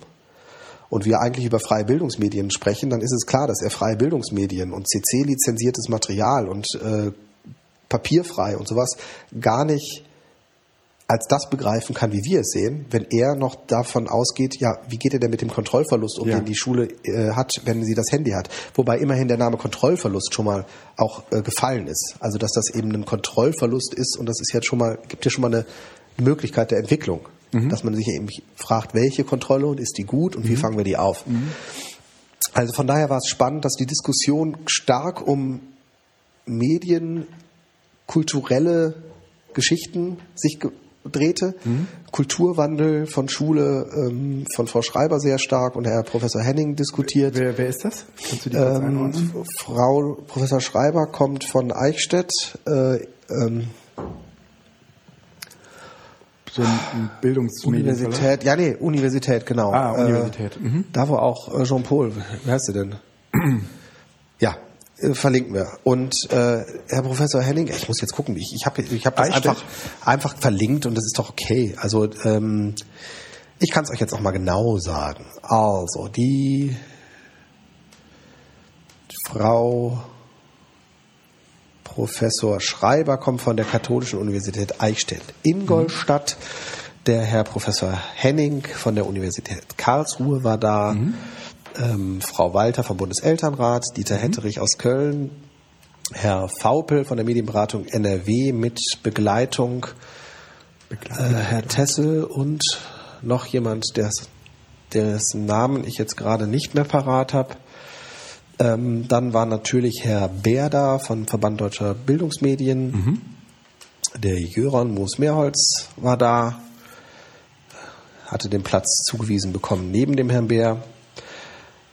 Ähm, Frau Professor Hendricks, da überlege ich jetzt gerade. Philipp Otto von iWites Info war da. Ja. Frau, ich glaube, Appeldorn hieß sie, von der Landesanstalt für Medien. Mhm. Ja, das war es, glaube ich, im Wesentlichen. Genau. Ähm, aber das, das steht auch im Zettel und das, das ist, lässt sich auch in der, in der Aufzeichnung nochmal sehen. Und äh, es gibt, gab eine Pressemitteilung. Ich finde, das ist jetzt auch nicht das Wichtige, was, wenn man ja, das im Name-Dropping nee, macht, weil. Ja, ähm, ja, nee. Nur wenn du Namen sagst, dass wir sie irgendwie einordnen Ja. können. Aber das ist, ich will jetzt auch gar nicht. Also der Herr äh, Bär war äh, aber auch klar, qua Amt natürlich der Einzige, der so ein bisschen die Kontraproduktion äh, Position eingenommen hat. Ja. Aber auch die ist eigentlich bekannt, äh, wer ihn schon ein paar Mal erlebt hat und äh, ihm geht sicherlich genauso mit uns. Die äh, Argumentationslinien und äh, Begründungen sind halt ähnlich. Okay. Da wird von Qualität und ähm, äh, wir de ich denken das didaktisch und sowas. Das ist ja auch alles äh, richtig. Aber also was, was, was für mich einfach äh, aufschlussreich war, wir haben eben wenig über OER und CC und Forderungen, die man da stellen könnte, gesprochen, Ja. sondern wirklich viel mehr allgemein über die, den Medienwandel, der sich abzeichnet und welche Bedeutung das für die Schule hat und wie sie das in Lehrplänen, in Medienausstattung, in Schulinfrastruktur und so weiter berücksichtigen kann. Und es deutet sich jetzt am Ende so an, das war so das, was dann auch die Piraten, glaube ich, also die den Antrag ja gestellt hatten, ein bisschen fokussiert haben, dass man irgendwie wie Social Text oder sowas auf Material mal versucht zu fördern. Social Edutext meinst du? Ja. Ähm, um da ja überhaupt irgendwie in die Richtung Geld fließen zu lassen und zu überlegen, was da funktioniert. Ich denke, das ist klar, dass das nicht äh, die Lösung ist, indem man jetzt Material irgendwie taggt oder so. Aber ähm, mit irgendwas muss man anfangen. Ja. Und ähm, Ja, damit nur zu warten, machen, was schon da ist. Ja? Ja, über, nein, es geht hier um Agenda-Setting. Es geht um Fokus darauf. Also immerhin saßen da Abgeordnete aus allen Parteien, die im Landtag vertreten waren und haben sich das angehört. Es geht hier darum, auch zu informieren, deutlich zu machen, welche, was, was, ich würde mich als solche nicht bezeichnen, aber so waren wir eingeladen, Experten formulieren, in welche Perspektive, in welche Richtung sie die Entwicklung sehen und dass man auch als Politiker und wer, wenn nicht die, können die gesellschaftlichen Rahmenbedingungen verändern. Ja. Also zumindest ist das ja der Glaube noch in der Demokratie. Also so. Und ähm, ich finde es einfach gut, dass das da langsam reinkommt. Also dass das einfach das Thema und selbst wenn wir da nicht über OER sprechen, sondern einfach nur den Medienwandel sprechen, dann ist das wichtig. Mir ist im Nachgang gefragt, bin ich gefragt worden, warum ich so wenig spitz und so wenig scharf gewesen wäre. Weil ich normalerweise so ein bisschen, ich glaube, das ist jetzt so ein Punkt, wo man einfach sagen muss, ich kann alle, also ist das verständlich, also Ja. im Sinne von, man, man ist ja sonst, äh, thematisiert man es hart, man, man, man zeigt, wo man nicht übereinstimmt, man stellt die klaren Forderungen und äh, brüskiert die anderen möglicherweise, um irgendwie deutlich zu machen, guck mal, ich bin die Generation digital und du bist ja noch voll analog mit deiner Schreibmaschine. Ich glaube, dass das nichts bringt in solchen Debatten, weil äh, wir sind an einem Punkt, wo man jetzt gucken muss, wie kommt man zusammen. Also dieser, dieser Bruch, dieser generationale Bruch, der ist da, der ist deutlich sichtbar. Der ist auch nicht unbedingt generational, sondern der zieht sich auch durch die Generationen, aber es ist halt irgendwie so ein Bruch da in der Nutzung digitaler Medien. Ja. Und äh, der wiederholt sich jetzt aber nicht immer. Sondern wenn wir jetzt was verändern wollen, glaube ich, muss man gucken, dass man innehält und versucht, das irgendwie zusammenzukriegen. Ja. Man wird sie nicht überzeugen können im Sinne von, ähm, letzten Endes ist das Internet ja doch nur ein besserer Stift und vertrau mal, sondern man muss einfach jetzt gucken, dass man nebeneinander existiert und vielleicht doch das Vertrauen bekommt, um mal was Neues zu probieren. Das heißt, es geht jetzt nicht mehr darum zu sagen, äh, deutlich zu machen, dass wir anders sind. Ich glaube, das hat jeder begriffen. Ich glaube, es hat jeder begriffen, dass es hier eine Generation gibt, die anders tickt als viele andere. Ja. Äh, das merkt man auch in den persönlichen Diskussionen. Und wer es mal probieren möchte, unterhält sich mal mit jemandem, der Twitter nutzt. Warum nutzt er Twitter? Da merkt man einfach, dass das tickt anders. Und das sind auch nicht alle einer Generation. Aber da entsteht was Neues. Da entsteht irgendwie ein neues Gefühl. Wie geht man mit Informationen um? Äh, teile ich eher oder halte ich eher zurück? Und wie wichtig ist meine eigene Information? Wie nutze ich digitale Geräte? Wie dokumentiere ich? Wie bin ich transparent? Und so weiter und so weiter. Und ähm, jetzt geht es, glaube ich, darum, dass wir auch gucken, dass wir den anderen zeigen, dass wir es nicht böse meinen. Und dass wir nicht gefährlich sind. Wer, wer glaubt denn, dass man, dass ihr böse seid? Ähm, ich, nein, böse ist vielleicht falsch, aber ähm, dass man äh, Äh, sag mal, warte mal eben. Äh, wir steigen gleich wieder daran, äh, da, da ein, warum wer böse ist.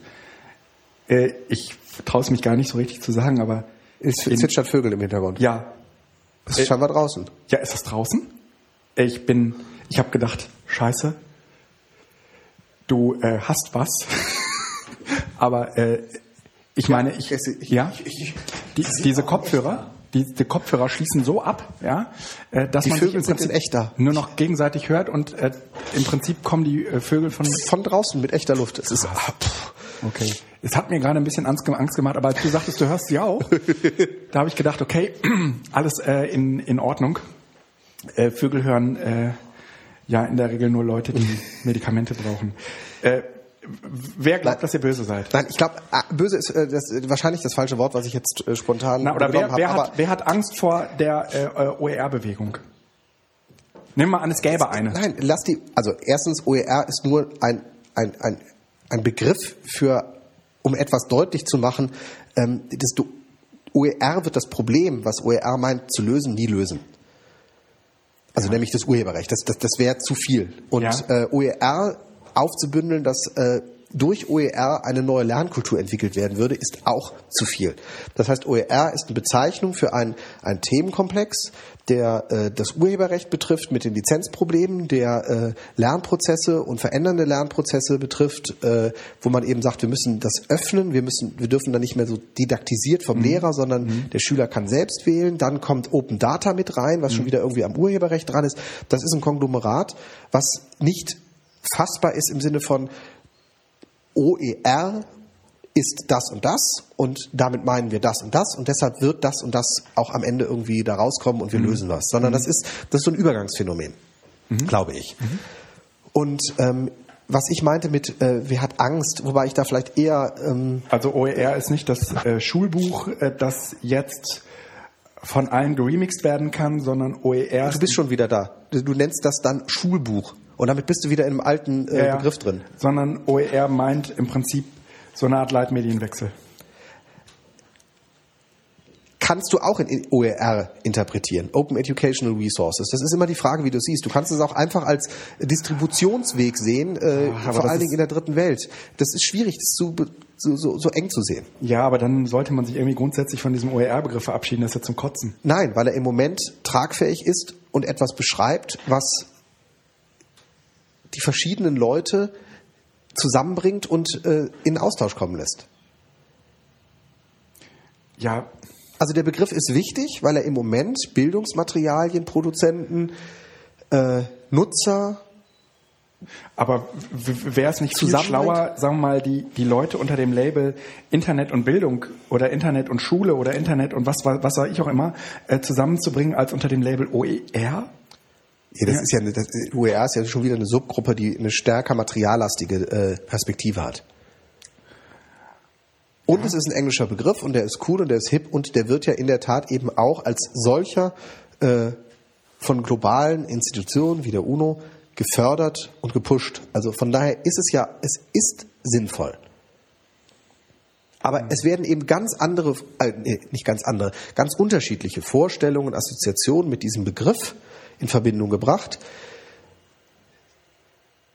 so dass ich glaube, dass dieser Begriff langfristig ein Phänomen sein wird, aus dem aber unterschiedliche äh, Initiativen nochmal wieder hervorgehen werden.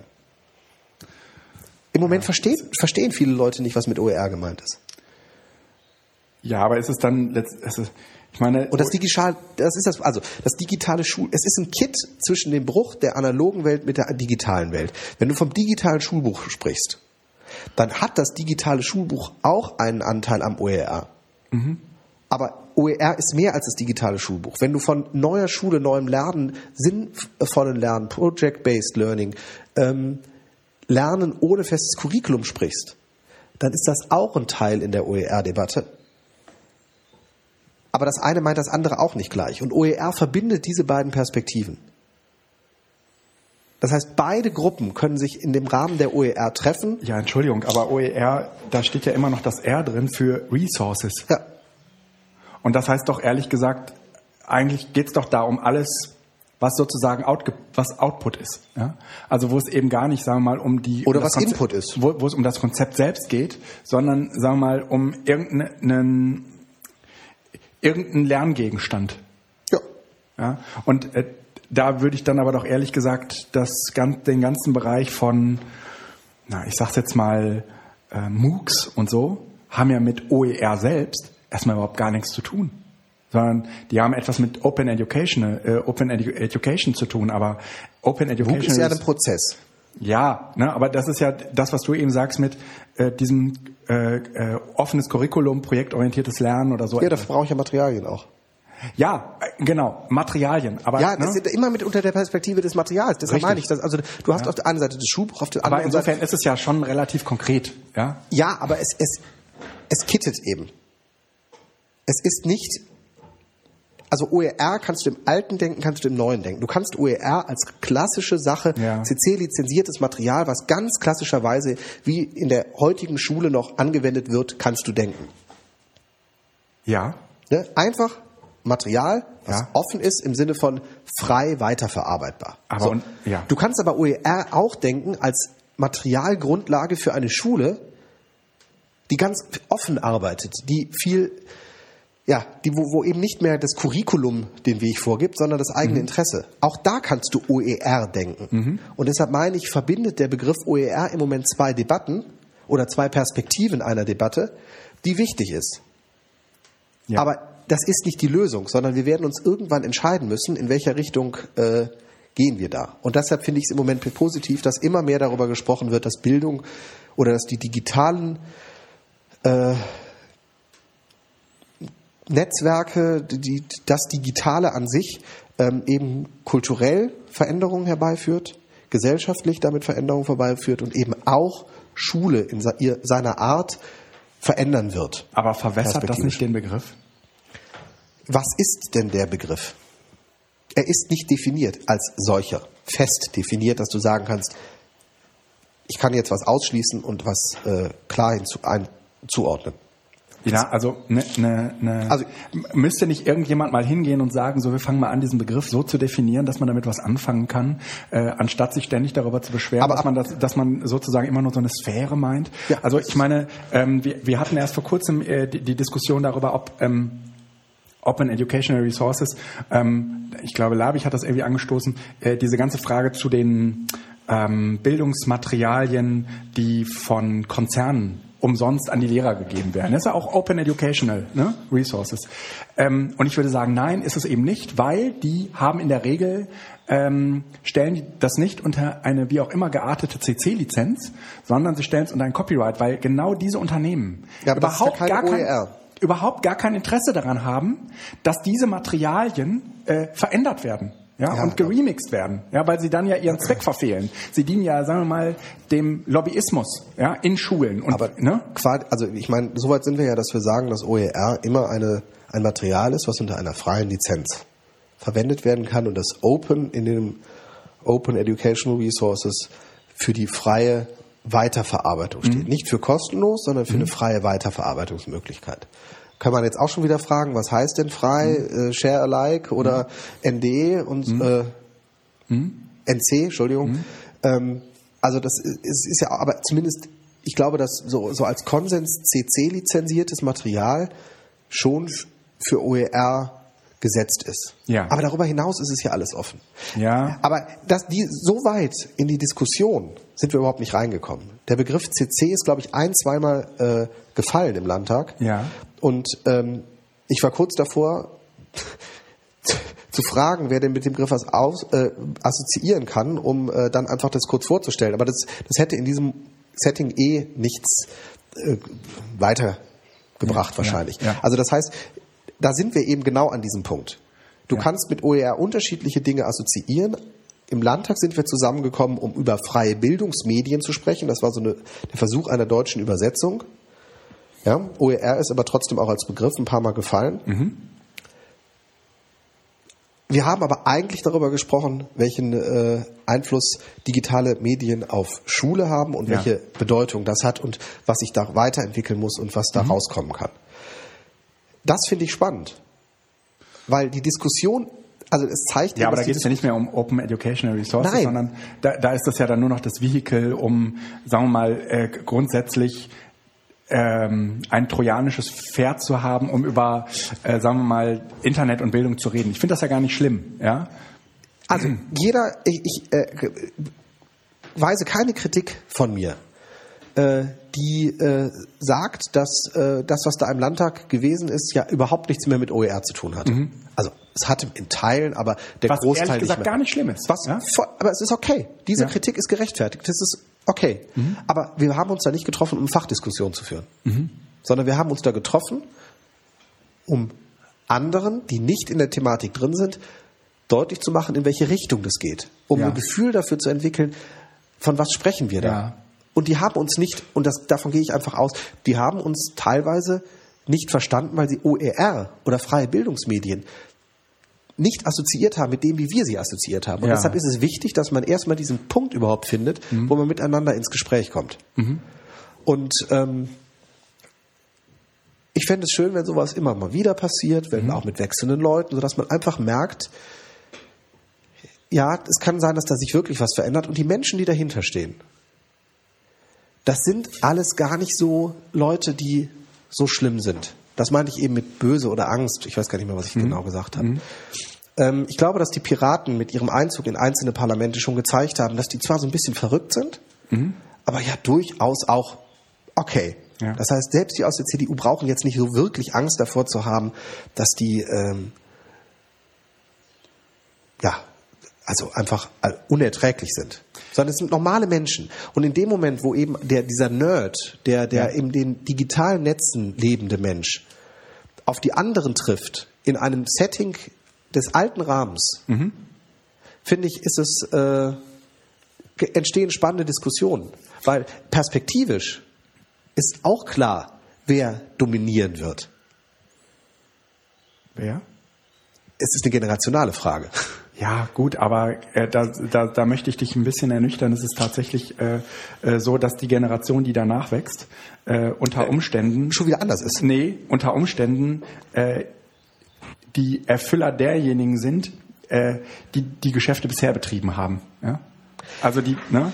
Also es ist geradezu nicht so, dass nur weil sie jetzt jünger sind, sie es anders machen, sondern sie sind erst einmal auch Erfüllungsgehilfen. Ja? Richtig. Also sich davon, sagen wir mal, loszumachen und zu sagen so, aber ne, jetzt mit mir könnt ihr das nicht machen. Ne? Das ist ein Dial also ein Dialekt, das, das ist ein hin und her schwingendes Pendel, das ist keine Frage. Aber was ich zum Beispiel, wo ich 100% sicher bin, was sich die, neu, die nachwachsende Generation nicht mehr nehmen lässt, ist ihr digitales Device. Das ist so normal für die und damit auch Möglichkeiten der Kommunikation. Ja. Da werden wir, das ist, es ist mehr als nur ein, ein, ein Hin- und Herschwingen. Das ist mehr als nur die 68er. Ich will, Äh, ich will, ich will nochmal so einen anderen Pfad einschlagen, weil du das gerade eben äh, schon angedeutet hattest, nämlich die, die, die Tatsache, dass da zwei Welten aufeinandertreffen, die offensichtlich ein ganz anderes Bild oder etwas ganz anderes meinen, wenn sie sagen, sie konsumieren. Und zwar erinnert mich das auch wieder an dieses Video äh, ähm, Away from äh, Keyboard. Da hatten wir letztes Mal schon äh, drüber gesprochen.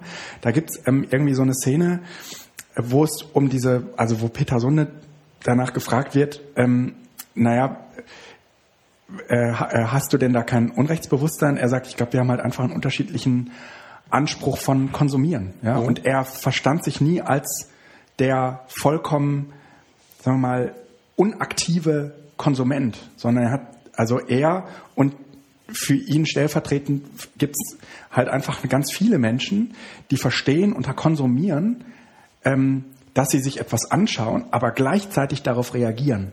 Ja, also sie sind dann zwar nicht mehr, sagen wir mal, der Auslöser eines Signals, aber sie interagieren mit einem Signal. Und so ein bisschen ist das in der Bildung eben auch so. Man sitzt nicht mehr da und oder sagen wir mal auch ähm, diese Generation, die da jetzt äh, groß wird, ja, die ist sozusagen darauf konditioniert, auf etwas zu reagieren. Ja? Und das ist was anderes als, der, als das in einer Kultur noch der Fall war, als wir mit dem Fernsehen oder dem Radio groß geworden sind, wo es rein technisch überhaupt nicht ging, dass man interagieren konnte. Wobei meistens hat man zu, also das ist, äh, würde ich auch, das ist eher ein, äh, ein Übergang, äh, der durch das Radio und Fernsehen war, mhm. weil erstens hat man sich vor dem Fernsehen ganz oft unterhalten. Und danach auch. Aber man hat in der auch. Regel nicht. Und das Fernsehen hat ja im Grunde genommen die Geschichten abgelöst, also als Freizeit- oder Abendgestaltung, ja, die erzählt worden sind. Und das war auch, also das trotzdem hat es das Signal nicht verändert. Und das, Ja, was, gut, ich ja, okay. was, was, was ich ja meine, ist, ähm, du konsumierst und bist, aber, aber gleichzeitig veränderst du das, was du konsumierst, dadurch, dass du, dass du damit interagierst. Ja. Und ähm, Ich kommentiere es, indem ich es auf die meine Facebook-Seite poste oder bei Twitter einen Kommentar. Also es ist der, es wird immer in einem Kontext eingebunden, den ich auch mitpräge. Ja, und es verändert sich dadurch. Das Ja. ist nichts anderes als mit unserem Podcast, wenn wir jetzt langsam anfangen, ähm, äh, irgendwie, sagen wir mal, so Formen zu entwickeln, wo andere auf uns, äh, auf uns reagieren können. Und wir auch wieder zurückreagieren. Das heißt, in der Produktion des Podcasts entsteht im Prinzip ein anderes Podcast, als entstanden wäre, wenn wir diese Kommunikationsmöglichkeit nicht gegeben hätten. Ja, aber dafür sollten wir erstmal den Chat einrichten. Ja. Ja, aber ne, ähm, das hat Ja, man ja. ja gerade eben schon in dieser Phase gemerkt, wo der, wo das mit Xenim nicht lief, Mhm. ja, und äh, wo wir von außen äh, irgendwie äh, gesagt bekamen, ey, ihr müsst da mal was machen, äh, das ist alles nicht public. Jetzt ist die Frage, ist das ist die Qualität dadurch gesteigert worden? Aber äh, es ist zumindest hat sich verändert. Nee, an der Soundqualität hat sich nichts, ge nichts Nein, nein, getan, nein. aber das ist nicht so, nicht so entscheidend. Entscheidend ist, dass sich äh, sozusagen ein Produkt dadurch verändert, dass wir es konsumieren. Mhm. Und das ist eine andere, ein, eine andere äh, Denke von konsumieren, als wenn wir, als wenn du im Landtag erzählst, ey, äh, äh, wenn ich, ich habe konsumiert, XY, ja, dann ha- haben, haben zwei verschiedene Gruppen zwei verschiedene Ideen davon, was sie meinen, ja. Und mit den äh, Open Educational Resources, um den Bogen zu spannen, ist es im Prinzip ja das Gleiche. Sie entstehen durch das Konsumieren, werden sie zu, zu etwas anderem, ja. Also das, das, was wir, also diese Materialien, die, diese digitalen Materialien, die verändern sich in der, während des Konsumierens. Ja? Ja, ich finde das, also ja, ich verstehe, was du meinst, aber ich glaube, das ist äh, jetzt relativ weit gegriffen auf äh, die Debatte. Also was wir thematisiert haben, ist diese äh, Sache, dass die digitalen Geräte eben nicht nur ein Gebrauchsgegenstand sind, sondern dass man damit lebt. Also dass man sie nicht benutzt, sondern dass man damit lebt. Ja. Das hatten wir ja beim letzten Mal auch schon äh, mit dem RFK. Ähm, das ist thematisiert worden. Der Konsumbegriff als solcher war, ist natürlich jetzt im Rahmen von OER auch nicht genannt worden. Aber es geht darum, äh, Ja. ne, man, man unterhält sich und man muss jetzt erstmal deutlich machen, dass es, dass andere Dinge damit zusammenhängen. Und das also ich habe das Zitat gemacht: Ich bin als Lehrer kein klassischer Raubkopierer. Das heißt, wenn ich digital remixe, wenn ich äh, Material remixe, dann bin ich nicht Raubkopierer, wie ihr meint, dass ich Raubkopierer sei, obwohl ich genau als solcher von anderen tituliert werden könnte. Genau, weil das, weil das Ding Kopieren nicht mehr funktioniert, ja. Weil du zwar von, äh, Ich von kopiere sogar. Ja, das ja. ist sogar richtig und ob analog oder digital, aber ich bin, ich mache das ja nicht aus Zwecken, die gesellschaftlich verwerflich wären, sondern ich mache es, weil ich meinen eigentlichen Job ausführen muss, nämlich guten Unterricht zu machen. Naja, du kopierst es ja auch in der Regel nicht eins zu eins, sondern du wandelst es so weit ab. Also du nimmst sozusagen eine Kopie und passt sie an deine Bedingungen an. Ja, ja, das kommt auch noch äh, hinzu. Ne, das ist, das Aber da, ist ja da, da brechen halt äh, ja, ja. Begriffe aufeinander und ich finde, dass äh, also das ist so das, was aus dem Landtag äh, rausgekommen ist. Ich finde, fand ich ausgesprochen gut. Schön. Also die die die Forderungen am Ende ähm, waren auch unterschiedlich, vor allen Dingen irgendwie natürlich mehr Geld und es ist keine Sparmaßnahme, das ist wichtig. Also das Ja, hat Göran auch ein paar ja, Mal gesagt, ja. ist Habe ich auch gehört. weil das immer wieder auch von den äh, Abgeordneten mal so nachgefragt worden ist, ist Open Educational Resources sind kein Sparprogramm. Ja, ja, ja. Es war Jörans Statement, was glaube ich am nachhaltigsten auch gewirkt hat da an der Stelle. Ähm, Ganz wichtig. weil wenn man es damit assoziiert, Ja. ist es tot und es ist vorbei. Ja. Sondern es ist einfach nur eine Frage, wie kann ich damit umgehen, denn ich muss in andere Dinge investieren. Ja. Denn ich brauche Infrastruktur dafür Ja. beispielsweise. Und ähm, da äh, fände ich es spannend, wenn wir da hinkommen in Nordrhein-Westfalen, dass man überlegt, dass dieser freie Lehrmitteletat für andere Zwecke auch Mhm. Ja. benutzt werden kann, die Lehrmittel sind, die aber nicht mehr das Schulbuch sind, sondern auch alternative Verwendungsmöglichkeiten für Lehrmittel. Mhm. Muss man den Begriff gucken, dass man den so definiert äh, eben genutzt werden kann. Da bin ich mal gespannt, ob da sich etwas tut. Ich denke, das ist das Erste, was wir jetzt da im Landtag erleben werden, dass, äh, dass da irgendwie die Tags Oh ja, äh, mitgefördert werden. das wäre schön. Mhm. dass äh, Edutex äh, irgendwo. Aber schauen wir mal. Vor allen Dingen, weil das ja schon da ist und weil das äh, ja auch eigentlich irgendwie mal ein guter, ein guter Ansatz ist. Also wir verlinken noch äh, die Stellungnahmen der einzelnen Leute. Das ist, glaube ich, Ja. auch noch ganz gut, weil das, Ja. da kommt es Ja. raus. Und äh, wen die Debatte interessiert, der sollte sich äh, die zweieinhalb, fast dreistündige Debatte dann einfach nochmal im Livestream angucken. Kann man ja auch durchspulen. Also wir haben immer chronologisch geredet. Ja. Das heißt, wir haben alle einmal ein Statement, was fünf Minuten sein sollte, äh, abgegeben. Ähm, dann gab es eine Fragerunde, also eine Runde, wo die Abgeordneten fragen konnten. Ja. Und dann gab es noch zweimal einen Rundlauf Okay. durch die Experten. Also Ja. es ist kein wildes Gespräch, sondern man kann sehr gut abschätzen, wann wer was sagt, weil das immer Ja. Reihenfolge war. Jetzt müssen wir mal überlegen. Äh, ich würde ganz gerne noch, aber das ähm, äh, sollen wir einmal kurz über das Facebook-Spiel. Können wir auch nächstes Mal machen. Lass uns, machen wir das- beim nächsten Mal. ja. Ähm, äh, Google äh, kill the read, äh, killt den Reader. Das war ja was. Das ist ganz schlimm, oder? Das ist irgendwie so ein zentraler Bestandteil meiner äh, Personal Learning Environment und zwar jetzt nicht irgendwie seit, äh, also heiße Scheiße seit irgendwie ein, zwei Monaten, sondern äh, seit ich denken kann, dass ich digitales Zeug irgendwie organisiere. Ja. Weißt du noch, wann, wo du warst, als am 11. September 2001 die Türme getroffen worden sind? Nee. Echt nicht? Weißt du, äh, wann dich die Nachricht ereilt hat, dass Diana gestorben ist? Nee. Das weiß ich auch Ja, du nicht. bist aber komisch. Ja.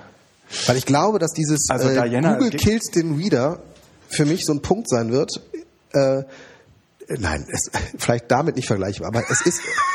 Ähm, Ach komm, schon, lass uns Nein, mal hier den Nerd raushängen. Ne? Nein, das ist für mich, das war einfach so ein Punkt, wo ich gedacht habe, ouch.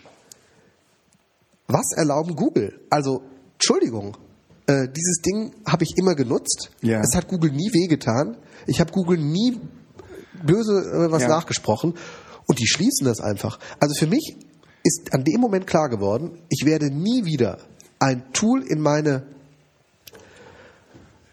in meine Arbeitsabläufe integrieren, Ja. für das ich nicht zahlen kann. Denn erst wenn ich zahle, habe ich eine auch keine äh, wirkliche Verlässlichkeit. Ich muss immer noch gucken, dass ich da irgendwo eine Alternative aufbaue, aber eine größere Verlässlichkeit. Ich werde keinen kostenlosen weiteren RSS-Reader mir irgendwie benutzen äh, und holen, sondern ich möchte, das, das ist so wichtig für mich. Also jetzt sagen wir mal so, so also als ich das irgendwie, ich habe das über Facebook gelesen, habe ich gedacht, Ja, ist natürlich auch schon wieder super, ne? ähm, nicht, nee, nee, ich hatte es nicht über Facebook, sondern über Twitter gelesen. Nein, ich habe es über meinen Blog und da, äh, und, wieder. Also, und, und da hat jemand, ähm, da hat jemand dieses kleine Fenster äh, äh, gescreenshottet, das man bekam, als wenn man das Genau, erste Mal das den erste Reader Mal. aufruft. Ich habe den Reader nämlich nie äh, irgendwie äh, auf dem Desktop offen, nie. Ja, ich guck, guck den immer nur äh, in meinen Apps an. Und Äh, äh, und habe das echt für einen bösen Scherz gehalten, habe irgendwie so gedacht, naja gut, äh, das wird ähm, äh, das wird irgendwie ein Einstellungsproblem bei dem Typen sein. Und dann scrolle ich irgendwie so meine Twitter-Timeline runter. Das war so ein bisschen wie beim Tatort. Und ah, das war total voll. Und alle morgens, ja? Ja, genau. So, äh, alle Mittwoch machen irgendwie morgens den Mittwoch Reader morgen, auf und denken irgendwie so, scheiße, das Ding ist tot, ja? Und das kam ja auch, jetzt sagen wir mal, relativ plötzlich und unerwartet, wie man so schön sagt, ja? Äh, plötzlich und unerwartet ist es von uns gegangen. ja, ist ja auch so. Ja, und, und, ähm, Drei Monate. und es hat mich, äh, es hat mich äh, so nachhaltig äh, geprägt und zwar weniger vor dem Hintergrund, dass ich irgendwie so dachte, äh, okay, äh, da hat Google wohl ein, da hat Google wohl wieder einen Dienst äh, dicht gemacht, äh, sondern eher vor dieser Willkür, ja, der man eigentlich auch noch Ja, ausgeliefert genau. ist. Das ist ne? einfach. Äh, und du, meine, du kannst jetzt irgendwie nicht so wie bei ACTA oder so wie beim Urheberrecht oder wie auch immer dich jetzt so als netzpolitisch engagierter Mensch hinstellen und sagen, machen wir mal eine Demo zu, sondern das ist einfach deren Entscheidung. Ja, so, Das ist ein können Unternehmen, es ist keine- so ja. tun. Ja? Und ähm, ich habe dann irgendwie relativ schnell äh, äh, gedacht, okay, du musst jetzt irgendwie eine Alternative auftun. Ich habe mittlerweile äh, Fever äh, installiert mm, und bin ein glücklicher Mensch, ehrlich gesagt. Äh, ich habe ja früher auch nie äh, den äh, Reader benutzt, also dieses Reader, äh, diese Reader-App. Mhm. Äh, ähm, auf, dem iPad? Auf dem iPad, äh, iPad beziehungsweise auf dem iPad gar nicht. Da hatte ich sie sogar mal installiert mhm. und fand sie ganz schlimm. Und als ich sie jetzt vor kurzem auf dem iPhone anschaute, habe ich mir gedacht, Mann, das ist aber ein cooles Teil. Ja, aber auf dem iPhone geht es ja sogar mit Fever, ne? Genau. Ja. Und auf dem iPad nicht? Nein. Das ist ja, ist ja echt. Ja, weil der ähm, Entwickler äh, das also einfach nur aus Spaß, weil das also der der ich glaube, er ist Italiener, mhm. ähm, hat äh, das einfach mal aus, äh, um es zu probieren, äh, auf dem iPhone halt äh, implementiert. Ja. Und ähm, arbeitet jetzt, so wie er wohl gesagt hat, mit Hochdruck daran, eben Alternativen auch einzubinden, denn ja. das ist seine Message, hatte er bei Twitter äh, geschrieben, Reader wird nicht sterben. Also das heißt, es gibt definitiv Alternativen dazu. Ja. Das Problem am, also die, die andere große Alternative, die ja von allen äh, im Moment gehypt wird, ist dieses Feedy oder Feedly. Feedly. Feedly. Mhm. Und äh, das, also jeder, der jetzt von Google wieder zu Feedly springt, ja. äh, darf sich nicht wundern, wenn im halben Jahr das gleiche blüht. Weil Feedly letzten Endes auch im Moment wieder ein kostenloser Dienst ist. Mhm wo nicht klar ist, genau. wie er sein Geschäftsmodell äh, begründen möchte. Und wenn es am Ende Werbung gibt äh, oder das Ding geschluckt wird von äh, Dropbox, Microsoft, äh, Amazon oder gar Google, haha, ähm, dann darf man sich da nicht wundern. Und aus dem Grunde äh, würde ich im Moment, also ich bin auch mit Fever äh, am überlegen, die haben aber keine Demo. Ich würde mir das gerne mal angucken. Ja. Also äh, wenn ich gleich, gleich mal, das ist natürlich jetzt für die Podcast-Hörer total toll, aber äh, mal einen Blick drauf werfen kann, weil ja. das interessiert mich schon. Das ist halt ein, also das muss man einfach sagen, es ist ein System, was man auf dem eigenen Server Warte mal eben ganz kurz, ich muss mal eben dazwischen gehen. Äh, wir bekommen gerade äh, Feedback? Äh, näher Feedback, weil es total rauscht. Das liegt daran, weil ich Nicecast nur im Trial Mode äh, im Moment installiert habe und ich muss das jetzt wahrscheinlich erstmal relativ schnell kaufen, damit wir das in vernünftiger Qualität hier rausstreamen können. Ich würde jetzt an dieser Stelle erstmal das, ähm, den, den, den öffentlichen Stream beenden. So, und dann äh, würden wir äh, nächstes Mal, wenn wir auf Sendungen gehen, äh, haben wir das alles ganz schick und nice, heißt ja auch Nicecast, mit einer vernünftigen äh, Version. Und jetzt mache ich an dieser Stelle, weil es so stark rauscht, das Ding hier erstmal tot. Punkt. So, jetzt äh, habe ich erstmal Nicecast abgeschaltet. Die, ähm, die Aufzeichnung läuft, läuft ja weiter. Ähm, und wir können jetzt auf jeden Fall, ja, also äh, weiterreden. Feedly, äh, jetzt müsste das äh, Ding hier auf jeden Fall nach unten gehen. Ja, ja. ja. Wir hatten so äh, äh, 10 bis 12 Hörer im Schnitt. Super viel. Hallo, fürs erste Mal und dafür, dass es so schlecht lief? Ja, aber die Konzentration müssen wir jetzt noch halten, weil es ja. gibt ja noch ja. ein paar, die uns. Also, ähm, also, also äh, zum, zum, zum Fever. Fever läuft auf dem eigenen Server. Man braucht äh, MySQL und PHP, glaube ich. Mhm, genau. Und, ähm, und Fever ist total irre. Du lädst es runter, es sind insgesamt vier Dateien, ja, wovon eine noch eine README-Datei ist. Eine ist eine Boot-Datei, die brauchst du im Prinzip nur, damit das Ding, damit du es installierst. Und im Prinzip wird der gesamte Feedreader über eine PHP-Datei das heißt, ein, ein Hammer. Dokument kostet 30 Dollar. Ja. Boah, sind die fies. so kann man das ja nicht sagen, sondern es kommt ja darauf an, was am Ende rauskommt. Nehmen wir mal an, du hast von dem ganzen Scheiß eigentlich keine Ahnung, ja? Dann installierst du die auch nicht Fieber. Ja, vielleicht nicht, ne? aber pass auf, der kriegt das in eine Datei rein, ja? Und der hat aber auch gesagt, hm, ich habe gerade irgendwie so ein Spieleprojekt, an dem bin ich dran. Ich kann Fever im Moment gar nicht entwickeln, gar nicht weiterentwickeln. Ach, das ist der Typ. Genau. Okay. Es wird aber umgekehrt wahrscheinlich eine ganze Reihe an Feedreadern geben, die jetzt sagen, cool, wir werden auf jeden Fall zu Fever eine Schnittstelle bauen. Ja, wenn, also ich meine, es gab ja jetzt nicht so viele Alternativen. Ne? Und ähm, ja, Net Newswire hat ja auch irgendwann mal ganz, also das war ja der Newsreader. Ja, aber man muss mal ganz ehrlich sagen, für die Leute, damals und die, überhaupt wissen, was RSS-Feed ist, ja, die können sich auch ein, ein, ein Fever installieren. So traurig das ist. Ja, ich glaube, dass die Schnittmenge derer, die das machen können, äh, relativ, relativ, hoch ist. Ja, ja, ja das stimmt. Und äh, die, die, die äh, anderen, die fragen sich bis heute, was das kleine orange Quadrat äh, oben da in der Internetadresse macht. Ja? Das, ich meine, wenn Sie sich das überhaupt noch fragen, weil es ist ja immer schon da gewesen. Ja, ja wobei äh, Chrome hat es jetzt ja rausgeschmissen. Mhm. Und bei Safari ist es, glaube ich, auch nicht mehr da. Nee, nee, ist, ist raus. Ja, die ja. haben das äh, schon peu à peu rausgetan. Also ähm, da gab es ja einen schönen Artikel. Bei Mozilla ist noch dran, also bei Firefox, ne? Dass äh, eigentlich durch diese äh, RSS-Geschichte. Äh, du meinst den Zeit Online-Artikel? Nee. Freies Internet. Äh, welchen meinst du denn? Habe ich heute Morgen getwittert. Jetzt weiß ich gar nicht, wo der war. Ähm, du hast heute Morgen getwittert, vor der Schule. Oh, das weiß ja, aber ich nicht. Das, das muss man noch finden können. Ja? Ja, aber also ich kann ja einfach schon mal eben, ich, ich meine, ja. heute oder gestern, also ich, Erzähl von dem. War in einem privaten Blog. Ähm, mhm. ähm, ähm, Lifehacker, glaube ich, war das. Mhm. Ähm, das, äh, also die, die, der hat gegenübergestellt, oder der Autor, die Autorin, äh, ich glaube, es waren er, gegenübergestellt, wie ähm, sich RSS mhm. und dieser Social Media Gedöns ähm, gegenüberstehen. Mhm. Und dass äh, zwar im Social Media irgendwie das ganz nett ist, weil da irgendwas vorsortiert ist und dir werden nur die relevanten Informationen gezeigt. Ja. Dass wenn du aber in ein Thema reinsteigen möchtest oder wenn dich ein Thema wirklich interessiert, dann willst du nicht vorsortierte Informationen haben, sondern willst du das rohe Material haben. Ja. Und dafür brauchst du RSS. Ja. Das Problem ist. Lifehacker war das. Ja.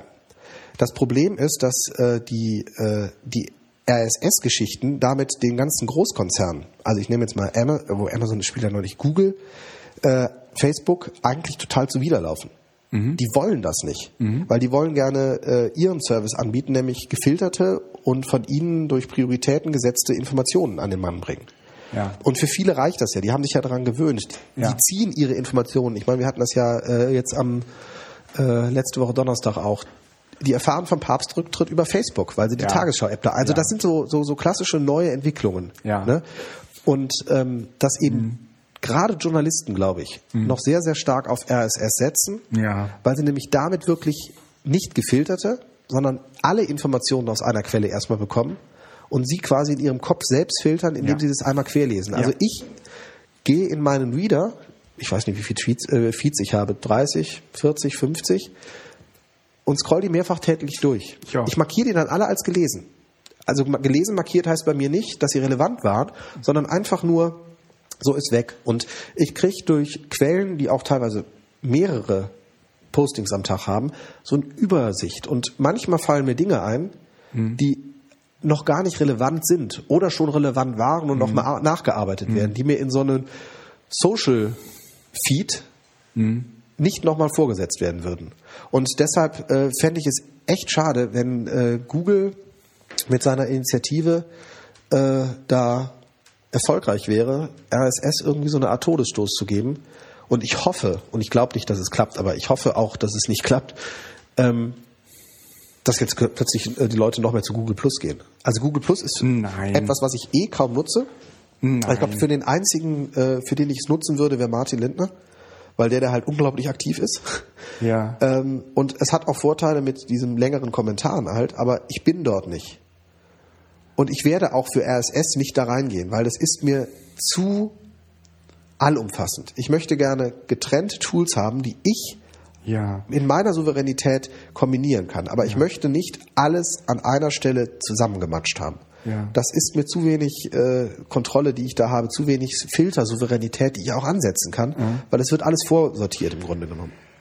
Also ich, ich verstehe auch die Taktik äh, oder die Strategie von äh, Google an der Stelle nur bedingt. Ja, ich, weil natürlich kriegen sie, äh, also wenn sie Informationen über personenbezogene Daten brauchen, ja, dann glaube ich auch, ist der Google Reader eigentlich der falsche Ansatz, weil die Daten, die sie über den Google, also ne, die sie von den Leuten bekommen, die den Google Reader nutzen, ja, von denen wissen sie sowieso schon alles, weil die haben in der Regel auch einen Google Mail Account und ähm, aber äh, ne? besser über das, was ich lese, war Google nie informiert und wird es in Zukunft nicht mehr sein. Das heißt, für jemanden, der gerne wissen möchte, wo laufen die ja. relevanten Informationen im Netz im Moment und wo, wo äh, laufen Dinge zusammen? Wo entstehen neue Diskussionen? Wo werden Themen gesetzt? Ist doch ein RSS-Reader von Leuten, die ja in besonderer Art und Weise aktiv sind. Aber wenn du wissen willst, Wichtig. wie das Gros der Bevölkerung, wie das Gros dieser Internetnutzenden auf dieser Welt ticken, ja, brauchst du den Google Reader nicht. Nein, aber wenn du wissen möchtest, wie das Gros der Bevölkerung möglicherweise in zwei Wochen tickt, brauchst du den äh, Reader als Frühindikator. Denn die Leute, die RSS-Feeds nutzen, Ja, das kann sein. sind noch anders. Was auch sein kann, und das ist eine Überlegung, die ich hatte ich jetzt letztens gerade im Nachgang zu dem Facebook-Geschichte, dass RSS eine Generationssache ist. So wie IRC Ja? oder ICQ. Von den jungen Leuten hat keiner mehr einen ICQ-Account oder AIM. Die sind alle bei Facebook. Ähm, wir sind damals, weil es keine Alternative war, mit RSS Ja. groß geworden. Es kann sein, dass das generational auswächst und dass wir jetzt das erste Mal feststellen, dass wir einfach als Zielgruppe Ja. mit RSS nicht mehr relevant sind. Ja, und viele übergeben als Blogger ihr RSS-Feed einfach an, An Twitter, machen wir schon. Ja, ja, genau. Das heißt, Facebook, Twitter, nicht, dass das RSS ersetzt. Für mich. Ja, aber, Aber für eine nachwachsende Generation, die es nicht anders kennt, ist das andere genauso okay. ja, ja. Und vielleicht beschweren sich da gerade auch nur ein paar alte Herren, äh, die das Gefühl haben, ey, ihr Und habt mir ein Stück meiner ja. Heimat genommen. Ja. Also ich Ja. habe gerade mal irgendwie, ich, äh, ich habe diesen Blogbeitrag geschrieben und ähm, ich habe irgendwie so ein Tool laufen, das referenziert ähnliche Blogbeiträge. Und das hat einen aufgespürt von 2006, ja, Mhm. also vor sieben Jahren, ja, wo ich irgendwie schrieb, der Google Reader. Ja. Ist das ein geiles Tool? Und damit können wir diese ganze Informationsflut und das Und der Google Reader war ja am Anfang noch viel besser, weil du ja eben auch gucken konntest, was haben andere empfohlen und sonst was. Die genau. haben den ja schon ja. gekappt. Ja, ja, sie haben ihn im Prinzip mit Google Plus schon einmal gekappt. Ja. Und es hat, Google Plus hat das bei mir nicht ersetzt. Nach Quatsch. Bei weitem nicht. Quatsch. Und Instapaper hat es leider, obwohl es sich angesetzt stellt hat, das zu tun, auch nicht Ja. ersetzt. Also echt, äh, ich zeig dir gleich ähm, mal ein paar Screens äh, hier von von dem Fever. Ich bin da sehr entzückt. Das Wir sollten schön. dann zwei Screenshots, unverfängliche, einfach vielleicht auch äh, in die Shownotes packen, Mhm. wenn das geht. Äh, einfach damit man sieht, weil äh, die von der äh, äh, feedmyfever.com, glaube ich, ist die Webseite, Mhm. ähm, sind, also es ist zwar erkennbar, aber es ist halt, es ist halt irgendwo ein Promo-Video. Und deshalb würde ich einfach gerne mal so, so, so Genau, man muss mal Einfach mal einmal- ne? einmal live, Es ist äh, echt, ich finde es echt cool. Also ich ähm, wüsste jetzt im Moment auch nicht, es könnte sein, dass da irgendwas Großes nachzieht hier. Ähm, ich wüsste auch nicht, was man an Funktionen jetzt unmittelbar in den nächsten Wochen bei Fever importieren sollte. Es wäre ganz schön, wenn es irgendwann so eine Funktion gäbe, dass ich äh, Instapaper ist da, glaube ich, schon mit drin, ne? Du Ja, kannst- Instapaper ja, ist drin. Dann habe ich Ja. alles, was ich brauche. Ja, ja. Und du kannst im Prinzip beliebige andere Dienste auch einrichten. Ja? Da gibt es irgendwie eine sehr offene Schnittstelle für. Es ist nett, ist nett. Ja. ja. Also, ach so, ja, und da, dadurch bin ich natürlich irgendwie an den äh, Reader gekommen, also an diesen, an diese, diese, diese äh, äh, iOS-App zum äh, Lesen von Fever. Und äh, der macht das natürlich irgendwie nicht so gut, wie Fever das kann, weil Fever ja eigentlich darauf eingerichtet ist, dass man irgendwie sagt, oh Gott, ich habe so viele Feeds und ich komme gar nicht dazu, sie alle zu lesen. Und deswegen hat Fever ja diese Funktion, dass es äh, in What's wichtig hot? und unwichtig unterteilt und so. Ne? Und das habe ich bisher halt gar nicht gebraucht, weil ich immer nur so viele Feeds im Reader hatte, wie ich auch bearbeiten konnte. Und wenn ich irgendwie merkte, scheiße, du kriegst das tags Dann sortiert's nicht mehr mal ab, aus. dann habe ich weggemacht. Ne? Und theoretisch brauche ich das jetzt nicht mehr, aber jetzt muss ich so langsam erstmal äh, anfangen, so additiv äh, so Feeds hinzuzufügen, äh, die ich äh, immer mal haben wollte. solange ich dieses Tool auch da, also solange ich dieses Tool selbst unter Kontrolle habe, habe ich sogar nichts dagegen, wenn das in einer gewissen Art und Weise vorsortiert. Ja, genau. Auch wenn ich den Algorithmus, der dahinter steht, nicht ganz verstehe, aber ich habe zumindest die Dateien bei mir auf dem Server. Genau. Das heißt, da nimmt keiner einfach so Einfluss auf irgendein Verhalten, sondern ich kann mich an das Tool gewöhnen. Das Problem bei Google ist, dass ich nicht weiß, wenn die ihre Algorithmen verändern und ich Ja. Mhm. habe plötzlich das Gefühl, etwas sei wichtig. Dabei liegt es nicht daran, dass das plötzlich wichtig ist, sondern Ja. dass Google ihre, äh, seine Algorithmen einfach nur verändert hat. Das heißt, hier weiß ich, Ja. der Coach liegt da jetzt erstmal so. Und wenn ich ein Update mache und es stellen sich Veränderungen ein, dann lag es auch am Update. Ja. Und dann kann ich möglicherweise auch mal in den Programmcode irgendwie gucken, wobei Open Source ist das nicht. Ne? Nee, ist kein Open Source. Aber aus meiner Sicht gar nicht so Auch wichtig. schade. Ja, wobei, ich, ich würde 30 Euro auch bezahlen, 30 Dollar auch bezahlen und es, wenn es dann noch Open Source wäre, ich hätte da kein Problem mit. Also das, Ja, aber es ist, glaube ich, eine schwierige Finanzierungssache bei Open Source Software. Ne? Hm, Ja, also ja. ehrlich gesagt wäre es mir an dieser Stelle egal, ob das jetzt Open Source wäre oder nicht. Ich hätte die 30 Dollar in jedem Ja, ja. Fall bezahlt. Wie viele Euros hast du, sind das insgesamt? Ja, das sind 25, irgendwie ne? 23 Euro Ja, okay. oder sowas. Ja. Also ähm, es, es ist einfach, ähm, also man muss, das, man muss wissen, der speichert die Feeds nur zehn Wochen lang. Danach werden, ne, dann werden praktisch nach der, in der elften Woche werden praktisch ne, die Feeds aus der elften Woche gelöscht.